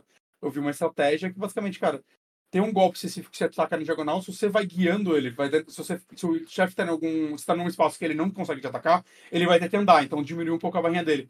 Então você vai se mantendo sempre num tile numa distância X e dando sempre que dá um ataque de distância nele, que vai esvaziar um pouco a barra dele. Então, assim, você consegue criar estratégias que você vence o combate sem tomar dano. E é. É, É o combate assim. Eu, quando eu comprei esse jogo antes dele chegar, eu vi muito review. Eu não vi ninguém conseguindo explicar esse combate direito e eu tô falhando. É um combate assim, que só você botar na mão você vai entender, cara. Ele, ele parece um tático padrão, mas quando você joga você fala, tá, eu nunca vi um combate assim. Ele é legal? Por que ninguém mais faz combates assim? Pelo que você tá me falando, me, me faz lembrar de um jogo que eu joguei no Play 3. Eu acho que ele saiu pra 360 também. Chamava Eternal Sonata. Não sei se você já jogou esse de RPG. Conheço de nome, mas eu não joguei. Ele é um jogo que você joga com o Chopin. Você joga com algum. Tipo. Ou ele tá na sua party, não lembro. É algum compositor famoso de música clássica, sabe? Tipo, hum. é, você, é como se você jogasse. Assim, ele tá à beira da morte e você joga nos sonhos dele, uma coisa assim. É bem doido esse, esse jogo. Legal. E o combate dele tem um lance bem parecido com isso, que com, é, é, você tem que se posicionar bem quando você anda, você gasta uma parte. Se bem que acho que não é exatamente isso que você está falando. Porque ele não tem a ver com o tempo. Ele, ele, parece um pouco mais ativo ainda. Hum. Cara, é um combate meio bizarro. Assim, se você quiser jogar depois, eu, eu comprei físico né, na época. Uhum. Então, tipo, se você quiser, tiver afim de jogar um dia. Ele é um jogo de. Eu tô com 20 horas dele, mas é que eu tô fazendo algumas coisas, tipo, chefes opcionais. Eu grindo bastante nesse tipo de jogo sempre que tenho chance. Né? Mas a galera termina ali entre 25 e 30 horas. Eu acho que é... eu devo demorar umas 40, 50, porque eu sou lento. Mas uhum. ele não é um jogo gigante, saca, pra um JRPG. E ele, e por ele ter essa estrutura de capítulos, eles terem até mecânica diferente, ele é um jogo que você consegue jogar Vou jogar um episódio. Acabei ele, vou jogar outras coisas, depois de um tempo volto, vou jogar outro episódio. Ele funciona muito bem, assim. Ele é quase um, um livro de contos, só que de JRPG. Mas ele, ele, ele liga isso tudo depois, em algum momento? Então, a última história é que liga todas. Tá, entendi. Você só libera depois que você terminar as sete. Eu não sei como é a ligação que fala. Mas falam que é o maior capítulo e tudo mais, e ele liga todo mundo parece que você, inclusive, escolhe quais personagens você vai usar e essas coisas. Eu tô bem, bem curioso. Uhum. Cara, uh, eu queria fazer duas indicaçõezinhas meio rápidas. É, é você porque eu falei para um caralho, desculpa. Fazer duas indicaçõezinhas meio rápidas porque, assim, eu tô voltando de viagem, não me preparei demais aqui, você tá trabalhando pra cacete também, então... A, a, a, o podcast hoje, tanto quem tá vendo a live no, no ah, Twitch, tá lá como tema livre, uma coisa assim, né? Eu é... Você também não faziam assim, sem. É, sem, sem, sem, sem, preparo. É. e eu assisti ontem, ou anteontem, não lembro, assisti essa semana o Indiana Jones, cara, tipo, o. o Die of Destiny, né? Relíquia do Destino, que saiu no ano passado. Ele assim, tem algum streaming já? Hã? Ele tem algum streaming já não? Tá na Disney. Ah, tá. Né? Tá no Disney Plus. Uh, e assim, eu sempre fui muito fã de Indiana Jones. Eu amava, assim, os três primeiros. Eu assisti muitas vezes os três primeiros. O Caveira de Cristal me, me, me decepcionou muito, assim. É, no nível de que eu acho que depois que eu vi Caveira de Cristal, eu praticamente nunca mais reassisti os outros. Sabe, que eu tenho uma história engraçada com isso? Hum. Que eu, eu, eu, talvez tenha visto pedaços de Indiana Jones quando criança, mas o primeiro que eu vi inteiro, assim, sabendo, vou ver o Indiana Jones, foi o Caveira de Cristal que eu vi no cinema. Porque o Márcio queria ir eu fui com ele. E na época eu gostei, porque meio que foi a minha primeira experiência. E eu saí dele e comprei um box com os três antigos. Uhum. E de DVD. E aí eu assisti os três e eu adorei eles, mas eu nunca revi o Caveira de Cristal. Eu já revi os outros. Eu nunca revi o segundo também. Por algum motivo eu só vi o segundo uma vez. Mas aí eu. Como eu nunca revi o Caveira de Cristal, na minha cabeça eu não acho ele um filme merda. Uhum. Eu lembro de cenas dele e penso, isso é meio merda. Mas eu não acho ele um filme merda. Eu acho que se eu rever ele agora, com a bagagem que eu tenho, eu vou gostar menos. Mas eu, eu tava muito afim de maratonar Indiana Jones. Eu acho que se eu rever ele hoje, talvez eu, eu esteja mais aberto e, e odeie menos, mas eu vi no cinema e eu saí muito desapontado, assim. Tipo, porque era a volta de Indiana Jones e, e era hum. a volta daqueles, daqueles personagens, daquele personagem principalmente, né? Tem a Marion, né? No, no, Caveira de Cristal, se não me engano. Uh, mas assim, cara, aquela cena dos macacos ali, tudo. Pariu, cara. Muito ruim. Mas de repente, assistindo hoje de novo, eu, eu não acho tão ruim. Não sei. Tá lá embaixo nas prioridades das coisas que eu tenho para fazer. Mas uh, os reviews do, do. do novo, né? Do Relíquia de, do Destino. O pessoal se decepcionou tanto com ele que eu me desanimei demais eu não vi uma pessoa falando minimamente bem, assim. É. E, e, mas assim, também eu não vi as pessoas meio que falando dele, né? Ele parece que. Ele foi meio que um fracasso de bilheteria, parece, né? Foi. Assim, ele até. Eu acho que ele tá na ordem de 300 milhões de faturamento, hum. mas ele foi um filme muito, muito caro. Então. Ele custou, é, é olhando. Fonte Wikipedia, ele custou 295 milhões e lucrou 384 milhões, quer dizer que ele deu prejuízo. É, é, é, tem que dobrar, né? No mínimo. Triplicar, falam, que é, é uma parte para produção, uma para distribuição e acho que um terço para os cinemas.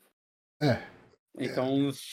E, e assim, uh, cara, como eu tô, eu tô sendo um péssimo produtor de conteúdo nos últimos tempos, porque eu não tô praticamente jogando mais nada, não tô praticamente assistindo mais nada. Eu não assisto mais filme que não seja os filmes do, do Rádio Sete Peles. Tá eu tô difícil. com problema de ver filme, cara. Eu tô tendo muito sono vendo filme atualmente. É. E eu fico vendo, cara, fico vendo podcast no YouTube e videozinho curto no TikTok. TikTok não, eu vejo no Reels, mesma merda. Uh, e, e, cara, ontem, né, eu tava de boa aqui em casa fazendo nada, né, tipo, assistindo entrevista aleatória no, no YouTube. Falei, cara, vamos ver um filme? Puta que pariu, né? Eu nunca mais cheguei e falei, vou ver um filme porque eu, não porque eu tenho podcast para isso, mas porque hum. eu quero ver um filme. E... Eu tô assim, tá difícil para mim. Eu, quero, eu preciso. E daí eu, cara, eu comecei a navegar no, nos menus ali do, do Roku mesmo, né? Do, do dispositivozinho que eu uso para transformar minha TV zoada do, do quarto em Smart TV. É, é, ela até foi já uma Smart TV, mas todos os aplicativos não tem mais atualização, então eu só coloco para ela funcionar para alguma coisa. Uhum. É, vamos ver Indiana Jones. Eu sempre gostei de Indiana Jones. Vamos ver de coração aberto e, e, e ver o que, que rola. Cara, eu gostei eu gostei do filme. Uh, eu acho que assim, ele. Eu entendo quem não gostou tanto dele. Uh, eu acho que ele tem um problema. Uh, ele tem alguns probleminhas ali. Eu acho que o maior problema que eu vi nele enquanto assistia. É, sabe quando a gente fala de, de Hora do Pesadelo? Que as cenas do Hora do Pesadelo evocam muito o sentimento de um pesadelo que você Uh, que você não tem muito uma noção muito boa de espaço das coisas, que você abre uma porta, você está num lugar, você vai para um outro lugar, e de repente você está no. Sabe, as coisas não funcionam como se fosse uma casa de verdade, como se fosse um lugar de verdade. Você entra num lugar, você entra numa porta, você sai num lugar completamente diferente. Uhum. Não chega nesse nível, obviamente, porque não é o conceito dele. Mas ele tem umas cenas de ação, ele tem uma cena de ação que é uma perseguição acho que no, na Tunísia, não, não lembro onde que era. Uh, é uma perseguição de carro ali e tal, numa cidade, aquele universo meio uh, África, Arábia, aquela região ali. Hum. É, que eles despistam o, o, vilão e entra num corredor, o vilão tá no mesmo lugar. Tipo, você fala, cara, tá estranho isso, sabe? Tipo, é... Sexta-feira 13, parte 8. É, é mas assim. Ele mais teletransporta na história. Mas eu acho que ele é um filme que. Assim, eu posso estar falando merda, mas eu acho que a maior. Eu acho que a decepção geral da galera é que ele não parece ser um filme moderno. Uh, no sentido de que tem coisas que eram toleráveis em filmes mais antigos uh, que que em filmes atuais você não aceita mais tão bem. Por exemplo, o, o herói escapar de vilões armados dando um soco e saindo correndo e tá tudo bem. Sabe? Ah, eu, eu e... entendo se você reclamando disso, eu acho que o Indiana Jones manter o espírito de Indiana Jones clássico é, é algo que gosto. E, e, eu acho que é isso, é nesse ponto que esse filme acerta muito. Ele hum. me trouxe, de maneira geral, a, a, uma sensação de estar tá vendo uma continuação de Indiana Jones. E eu acho que esse é um dos grandes méritos dele, porque ele me pareceu uma continuação de Indiana Jones, é, em detrimento do que a gente tem tido com, com revivals de franquias, que parecem ser só revivals de franquias. Sabe? Tipo, hum. é, olha essa referência, toma referência, olha essa outra referência. Olha, lembra desse personagem? Esse aqui é sobrinho dele. Ó, esse aqui é tio dele, esse aqui não sei o que, sabe? É, é, é, é, a nostalgia só pela nostalgia vamos. Aí eles já começaram matando o filho de Indiana Jones pra. Ah, falar, não vai ter nostalgia nenhuma. aqui também, tipo, quem tem nostalgia com o Shia LaBeouf? Né? Isso é verdade. Mas assim, é, eu, eu gostei muito de como ele, ele não tenta ser o resgate, o, o ah, vamos, uh, vamos trazer. Ele traz personagens antigos aqui e ali, ele mostra uma galera, um ou outro, mas ele, ele não não é o ponto chave do tipo. Eu acho que a, o maior exemplo do, de quem faz isso no, no outro oposto é Star Wars, né? Porque Star Wars, a, a trilogia nova, me parece hum. ser nostalgia pela nostalgia. Sabe? Hum. Ó, esse cara aqui, lembra dele? Olha, olha ele aqui de novo. olha esse aqui de novo. Sabe? E parece que a história não anda, porque ele está recontando uma mesma história que já foi contada antes, e quando ele tenta fazer uma coisa diferente, Eu é só ruim. É, tipo, o episódio 8 é bom. O episódio 8 é legal. Uh, tirando a, a, cena do cassino, mas tudo ah, bem. Não. É, é só porque eles tinham que fazer algo com aqueles personagens que eles não souberam o que fazer com aqueles personagens. É que assim, o, o, primeiro da trilogia, da nova trilogia, ele é um. é recontar o primeiro filme de Star Wars, né? É, é você 4. até na época fez uma analogia com Rebirth, que eu concordo. É. Eu acho que ele poderia se dar ao luxo de ser um filme seguro. Uhum. E o último filme é um desastre completo, né? Eu nunca vi. É, é muito ruim.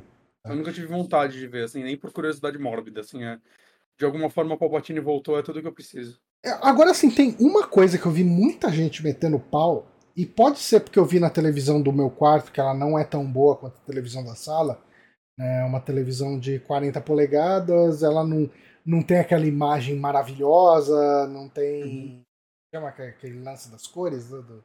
HDR? HDR, não tem nada disso, é, uma, é um LCD basicão barato.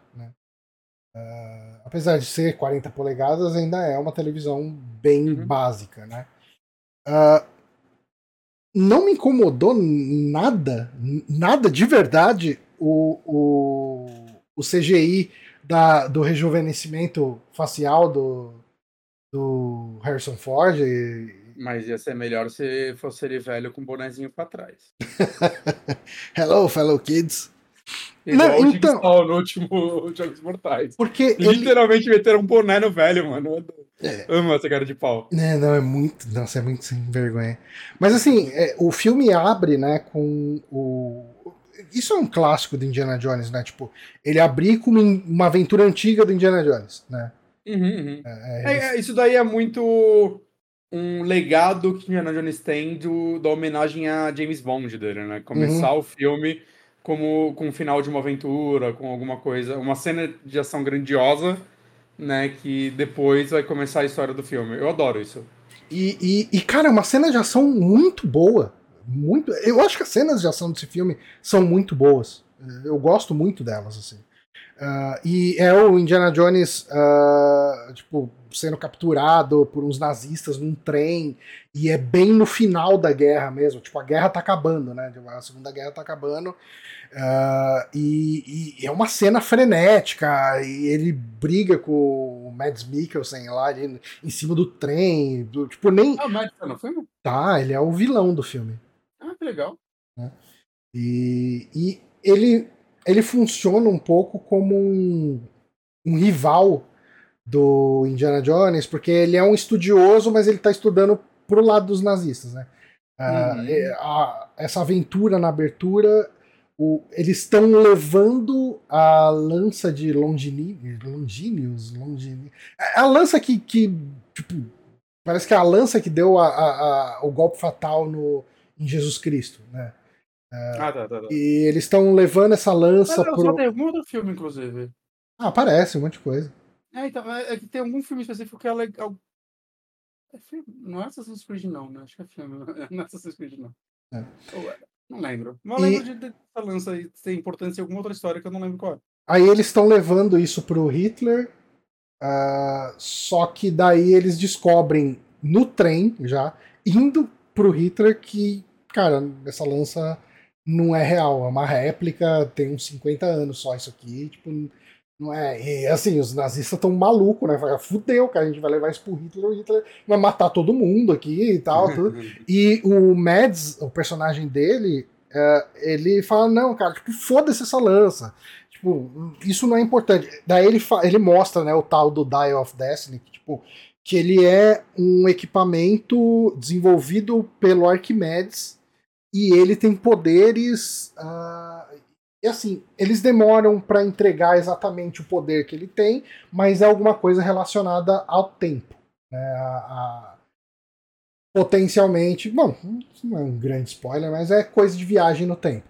Né? Uhum. E, e Indiana Jones sempre tem essa questão, né? Ele tem uma parte pé no chão e ele tem uma parte fantástica ali no meio, né? Uhum. Geralmente acaba indo mais pro, pro final do filme, a parte fantástica, né? Uh, mas tá lá, e, e, assim, ele respeita tudo isso no filme, sabe? Tipo, uh, ele tem esses elementos, uh, e assim, uma personagem que tá nesse filme que tá mandando muito bem, eu não lembro o personagem dela, o nome do personagem dela, é, mas a atriz é a, a Phoebe Waller-Bridge, né? Que é a Fleabag. Hum, é. ela.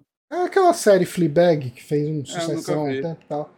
Uh, mas ela tá muito bem, né? É, isso é uma coisa que eu vi o, o PH Santos falando, e eu concordo muito com ele, que é um personagem feminino forte que mas a gente tem tido muito problema. Eu, eu cara, eu sou totalmente a favor de ter personagens diferentes, de ter uh, uh, tipo, de ter mulheres, de ter negros, de ter personagens com identidades de gêneros diferentes ali e tal, tudo.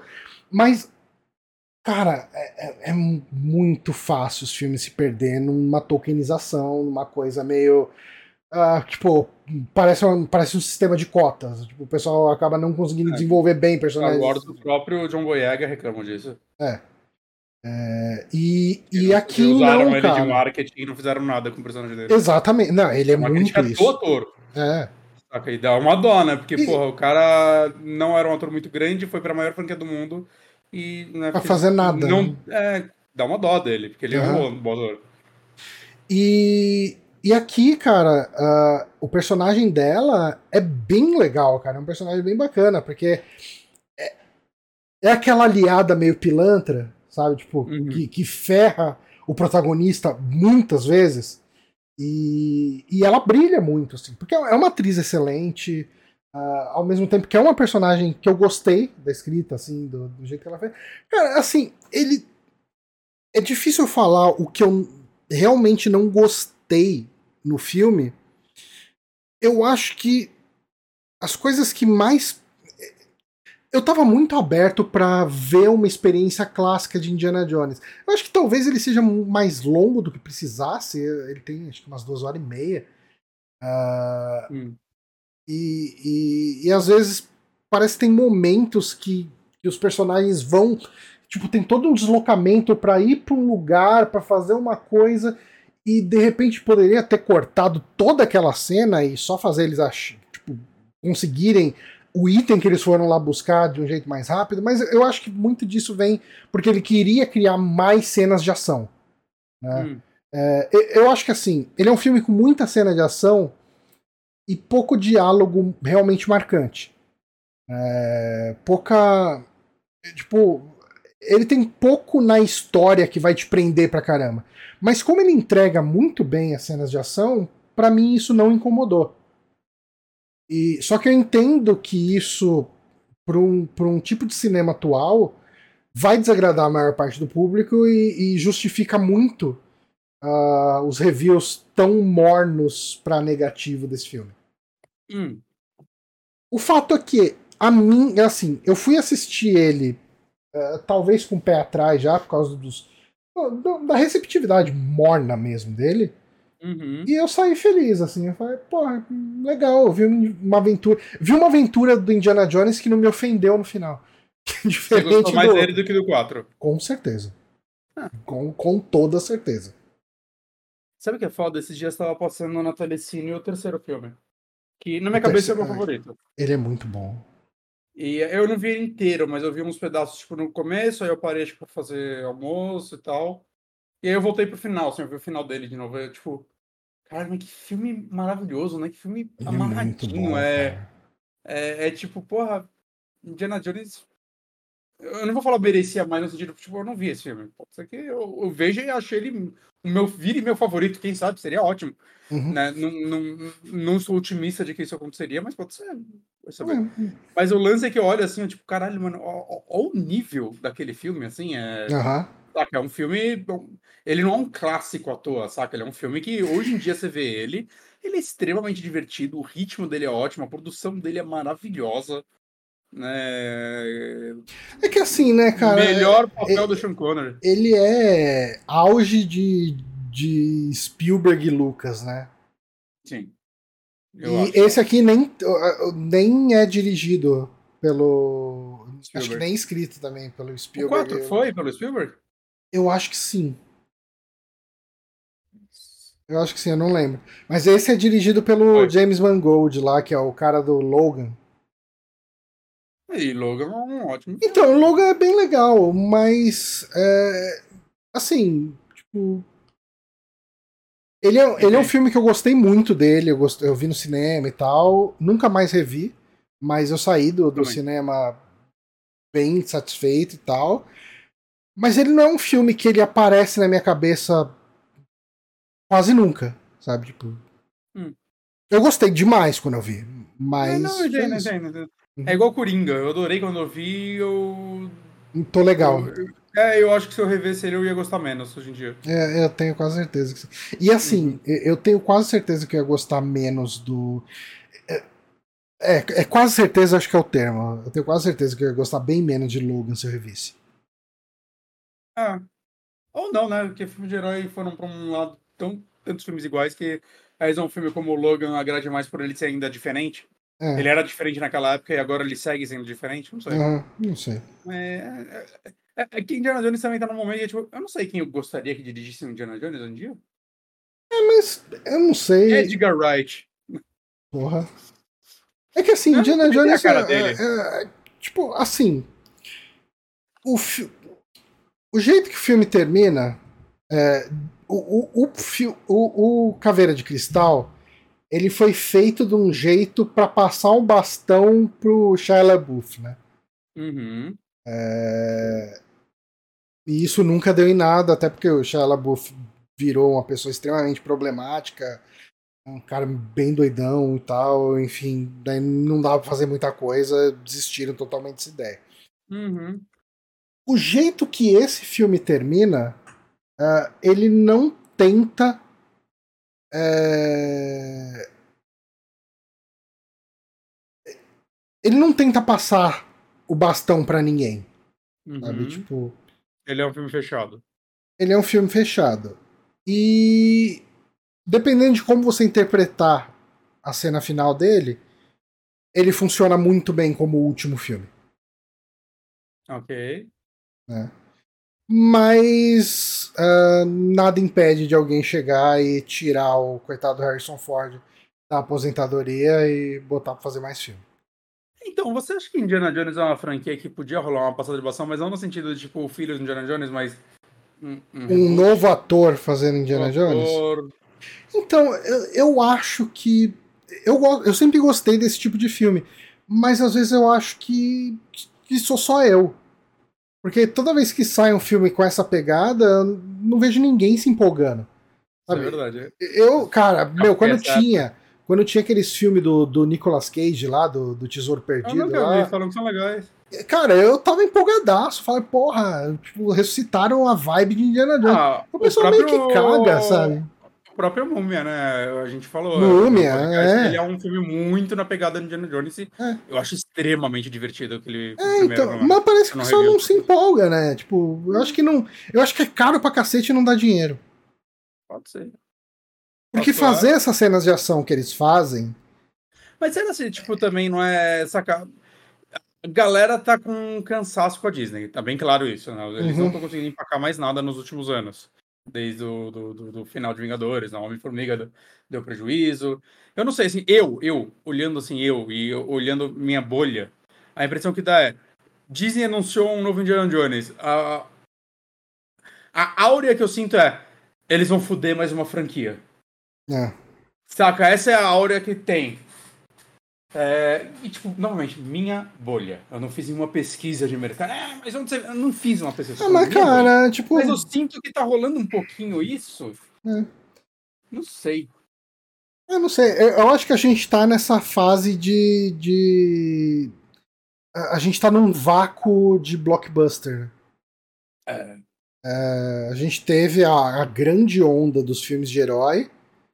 E agora filme de herói, pessoal tá cagando pra isso e não surgiu a nova coisa disso. Né? Uhum. Hum. Filmes estrangeiros, estrangeiros, tô falando para os Estados Unidos, estão começando a ganhar espaço de novo, né? Que acontece sempre que filme americano começa a ter uma queda. E... Eu tô muito afim de ver aquele filme da Emma Stone, o Pobres Criaturas. O, o, André viu, ele gostou muito, o Miranda. É, eu tô eu muito afim. Muito o último Godzilla também, o Minus One, todo mundo falou que tá. É, o pessoal tá falando bem, né? É, eu quero ver se. Eu não sei, tipo. Amanhã é quinta-feira, né? Sexta-feira eu saio pra viajar já. Cara, amanhã, amanhã uma... cinema ainda é mais barato do que final de semana, hein? É, eu vou dar uma olhada se eu consigo arrastar a Paula amanhã à noite pra ir pra uhum. pegar a sessão. Porque amanhã, durante o dia, a gente vai ter que comprar as coisas pra viagem, né? Comprar água, uhum. produto de limpeza para levar para casa, porque cinco dias o pessoal na casa ali, se você não passar um, um veja nos lugares, o negócio fica insalubre. Mas eu acho que resolvendo tudo isso, de repente. Sei lá. Cara, é, você tem alguma indicação mais que você queira falar? Não, eu só quero te fazer uma pergunta. Qual, como tá seu ânimo para o jogo do Indiana Jones? Cara, eu vou te falar que eu não vi nada sobre esse jogo até agora. Absolutamente nada. Nem você trailer, nem nada. Pessoa? É em primeira pessoa? É, mas ele, ele é em primeira pessoa, mas ele parece que reveza a primeira com terceira em umas partes. Mas eu gostei do trailer porque mostra umas partes que parece que ele vai ter bastante puzzle. Tem combate com chicote em primeira pessoa. Tô, tô animado. Eu, eu não vi nada. Quando a Machine sai? Game. Ai, não sei se eles já deram data. E a Machine Games é boa em fazer jogo de matar nazista, né? Então. Ah, sim. Eu só achei ele assim, os bonecos são meio feios. Os bonecos estão hum. meio durão. Indiana Jones. Xbox, não lembro o nome dele. Séries. Release date, caralho, que. Tá, é The Great Circle o nome do, do jogo. 2024 só, tá escrito, na diária. É. Tem que ver, né? Porque agora a Microsoft tá tendo um monte de reajustes internos também, vamos ver o que vai ser dela. Mas mas. Eu sei animado, eu sei animado, eu gostei. Depois dá uma, dá uma olhada no trailer, tem um trailer aqui. Tem um, tem um trailer e tem uma, um vídeo bem estendido, assim, que eles fizeram. Revelação tem uns 13 minutos e tal. O jogo, cara, sei lá, eu tô, tô, tô animado. É, eu gosto. Me desanima um pouco que o Troy Baker tá dublando o jogo. Eu não sei, eu não sei, acho que eu peguei preguiça dele. Hum. Mas a, a aparência do Harrison Ford, eles conseguiram pelo menos isso. Hum. Eu tô, tô animado, assim. A historinha apareceu legal pelo trailer. Eu tô, tô, tô mais animado do que, do que com os do cinema. Tá. É, assim. Tipo, eu gostei muito do, do primeiro Wolfenstein. E. Tipo, da Machine Games. Uhum. O segundo eu já não gostei tanto. Eu não gosto de jogar o segundo, mas eu gosto da história. Uhum. Mas sei lá, vamos ver. Vamos ver o que vem por aí. Não dá pra saber ainda. Não dá pra saber ainda. É. Não, Cara- não vai ser um Fate of Atlantis nunca, mas. É, no Fate um- of Atlantis é bom demais, cara. Nossa, é bom demais. Mas tô, tô animado, tô animado. Ah, só falar um pouquinho, bem pouquinho, do jogo que eu tô jogando, que eu comentei com você, que é um point and click que chama Twilight Oracle. Hum, vou até ver se eu acho um videozinho e deixar aqui rolando. Ah, Twilight Oracle. O game. Uma hora e 47. Dá até ânimo de continuar jogando. É, cara, eu tava. Assim, como eu tava sem nada pra indicar pra esse podcast, praticamente, eu falei, eu vou ver o que, que tem de point and click novo por aí. Vou pegar um point and clickzinho pra jogar. E vamos ver qual é que é, né?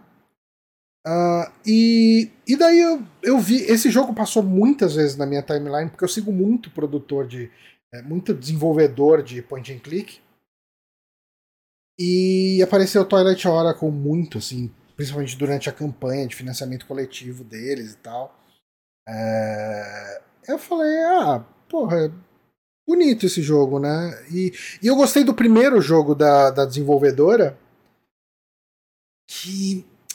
Ah, deixa eu ver se eu acho o nome dele. Eu comentei esse, esse primeiro jogo aqui. O nome da empresa é Cosmic Void Games. Deixa eu ver se eu acho aqui os jogos deles.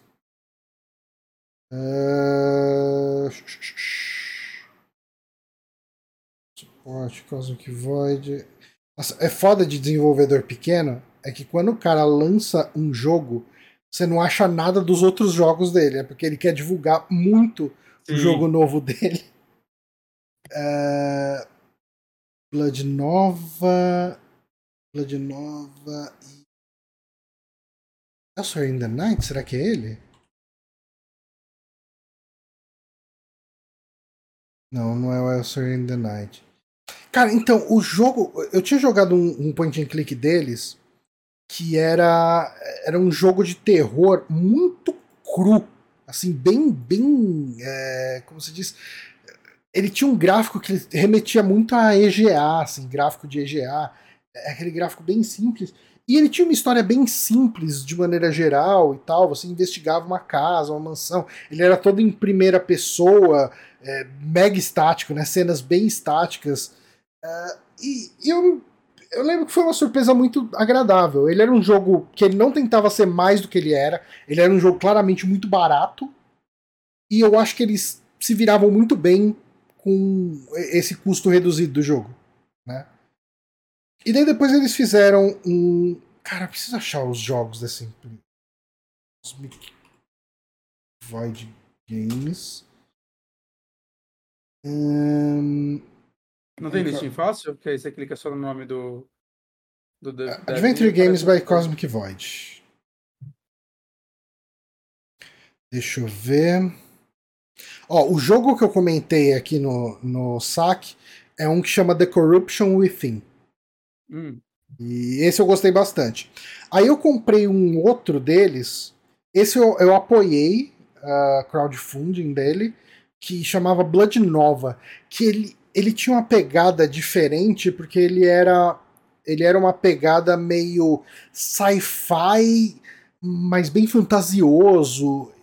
Tal, ele, vendo ti- aqui. ele tinha uma. a arte dele. ele É bem bonito. Foi o que me atraiu, assim, dele, né? Uhum. É, e eu comprei o Blood Nova, eu comecei ele duas vezes e não me pegou. Assim, né? E eu falei, ah, tá, beleza. Um dia, quem sabe, nas férias, sei lá. Mas eu acabei desencanando dele. E daí, como eu tava com essa pegada, né? Falei, putz, eu preciso pegar algum jogo para comentar no, no saque, comentar de alguma coisa. Vou pegar o jogo novo deles lá, o Cosmic Void, e dar. Só, pra, só uma coisa, o Corruption e Fim você recomenda? Recomendo, eu gostei. Mas ele é bem. Cara, mas é assim, ele é um jogo bem simples. Uhum. Ele é longo? Não, acho que é bem curtinho. Olhado por um amigo aqui, tá para você. Você jogou 3.1 horas no total, ele tá curtinho. É, não, é, foi o jogo todo. Top. Ah, o novo é qual o nome? Twilight Oracle, que é esse que tá passando o vídeo aí na, na transmissão. É, é que eu tô vendo no Steam. Bonito também, ó, galera, a arte de, departamento de arte deles pelo menos manda bem. hein? É, é, assim, esse eu achei o mais bonito dos jogos dele. Aham. O problema, ele é um adventure de humor. E o humor dele não me pegou. Se- Deponia 2. É, cara, é- nossa, Deponia é o melhor paralelo. Porque, ah, assim, matéria de puzzle, nada chama atenção. Eu não, não fiz um puzzle nele que me chamou atenção até agora. Sabe? Que, que você olha e fala, caramba, que coisa genial. Sabe? Que, que coisa legal, assim, não- nada. É muito. Cara, é, pega o item, usa na outra coisa, conversa com alguém e, e pega um outro item. E, e você vai ganhar. Cara, o jeito que você ganha item nesse jogo é muito aleatório. Assim, você chega, você faz alguma coisa com uma pessoa, e daí a pessoa fala: Ah, obrigado por fazer isso. Toma esse item aleatório aqui. Tipo. Sabe, tipo. Porque assim. é, pode parecer uma coisa que é comum em point and click, mas num point and click bom, pra mim, geralmente você vai saber que aquela pessoa tem um item que você quer e você vai fazer alguma coisa para que aquela pessoa te dê aquele item. Uhum. Aqui as coisas parecem meio jogadas, assim. Você, você sabe que a pessoa tá precisando de alguma coisa, aí você faz, e daí a pessoa, ah, obrigado por fazer isso, toma esse item. Você recebe o item, você nem sabe pra que, que você vai usar aquilo. Mas eu acho que o maior, o ponto mais negativo dele é que é um humor tão bobinho, tão. Ah, cara, porque assim, qual que é a história dele? Aí, assim, eh, se eu te contar a premissa do jogo, você vai falar por que, que você comprou esse jogo. Ah, é. Mas enfim, você tem esse personagem aí, que eu acho que é Léo o nome dele, é, Léo, ah, que ele era o pior aluno da classe dele. Ele era um aluno muito ruim. E ele tirou notas tão ruins que ele foi banido para um outro plano de existência. De tão Nossa. ruim que eram as notas dele. E Tá daí. o jogo, Johnny.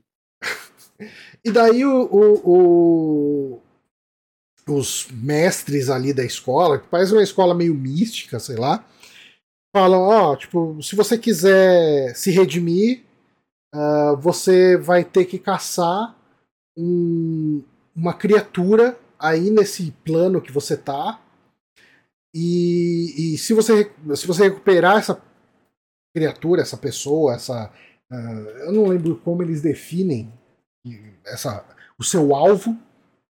A gente aceita você de volta na escola e você pode voltar pra cá, senão você vai ficar banido aí pra sempre. Hum.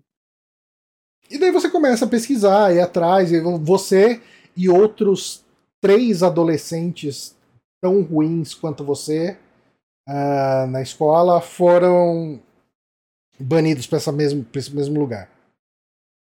Ah, só que os outros não querem te ajudar porque eles são folgados. É, e daí você acha o seu alvo ali e o seu alvo fala: ó, na verdade, os donos lá da escola, os, os, sei lá, os oráculos ali da escola, eles estão manipulando você porque eles querem dominar toda aquela aquele outro plano de existência. Então, é, faça o que eu tô pedindo aqui, você vai desmascarar eles e aí, enfim, você essa é a sua missão, né? Você tem que desmascarar o pessoal que te baniu pra cá. Uhum. E essa é a trama base do jogo. Mas, assim, cara, eu tô achando ele tão morno, tão sem graça, sabe? Tipo, sabe aquele jogo que você joga, joga, joga e você fala. Por que, que eu tô gastando meu tempo jogando isso aqui? Merda. E, e é triste, porque eu vi tanto potencial. Porque assim, o primeiro jogo é muito aquela questão do potencial. Né? Esses caras fizeram esse jogo, esse point and click de terror, com claramente muito pouco dinheiro, e eles entregaram bem o que poderia ser feito com esse pouco dinheiro. E assim, eu sinto que tem muito coração no segundo jogo deles lá, né? Que é o. Que eu tinha falado, o Blood Nova.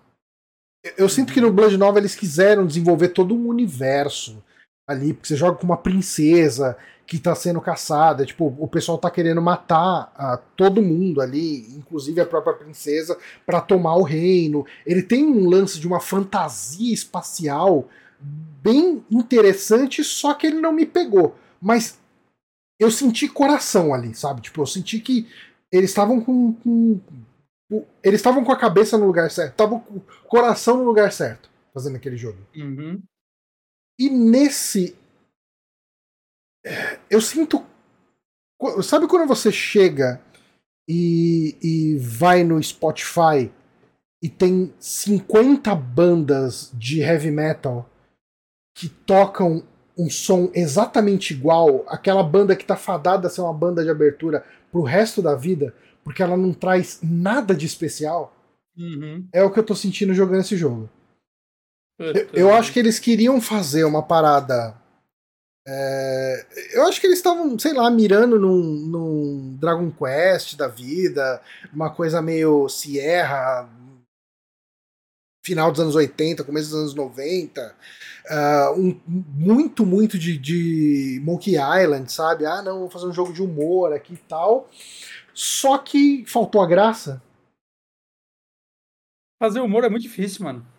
Cara, é, então, mas humor é uma coisa também muito subjetiva. Pode ser que alguém pegue aqui e vá jogar esse jogo e, e chegue e fale, não, pô, esse humor bateu pra mim.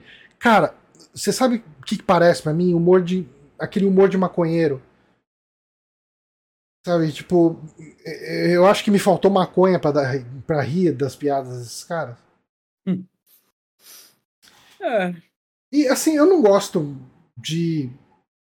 Uh, de ficar cagando em cima de jogo indie, de jogo de baixo orçamento, principalmente point and click, que, que eu sei que é foda, é, é muito nicho, tem pouca gente que gosta, no Brasil ainda esquece, né, e tal.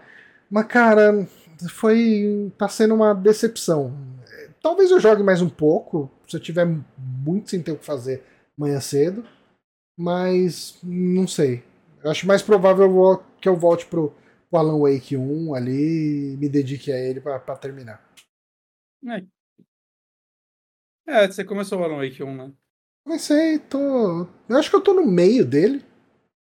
Eu tô gostando, cara, mas eu acho que. Já, você acabou de falar do 2, e falando do 2, você falou bastante do 1 um também ali no meio. Acho que a gente pode encerrar eu já. eu, eu, quero muito sua opinião sobre o 2 quando você jogar ele. Hum. Mas sobre um, quando você terminar, você pode falar do 1, um, acho que é interessante. Eu acho que quando eu terminar, eu posso falar, sim. Uhum. Mas eu tô gostando do 1. Tipo, tá sendo uma experiência bem melhor do que quando eu joguei na época do 360. É, que bom. E acho que com isso a gente pode encerrar o podcast. Podemos. Foi bem maior do que eu esperava que a gente ia... Pois é, né? Não seguimos a tradição aí das duas horas de podcast. Quer dizer, uma hora e 48 aqui, a gente começou um pouquinho mais tarde. Sim. Mas é isso então. Queria agradecer a todo mundo que nos ouve. Uh, se você ouviu o podcast até aqui, considere apoiar a gente no apoia.se Super Amigos. E é isso então. Uh, semana que vem a gente faz um Rádio Sete Peles sobre. Creep Show primeiro. Creep Show.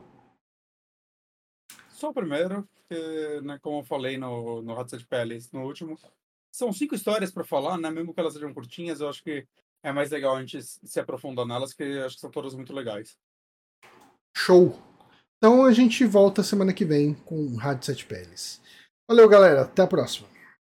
Adeus.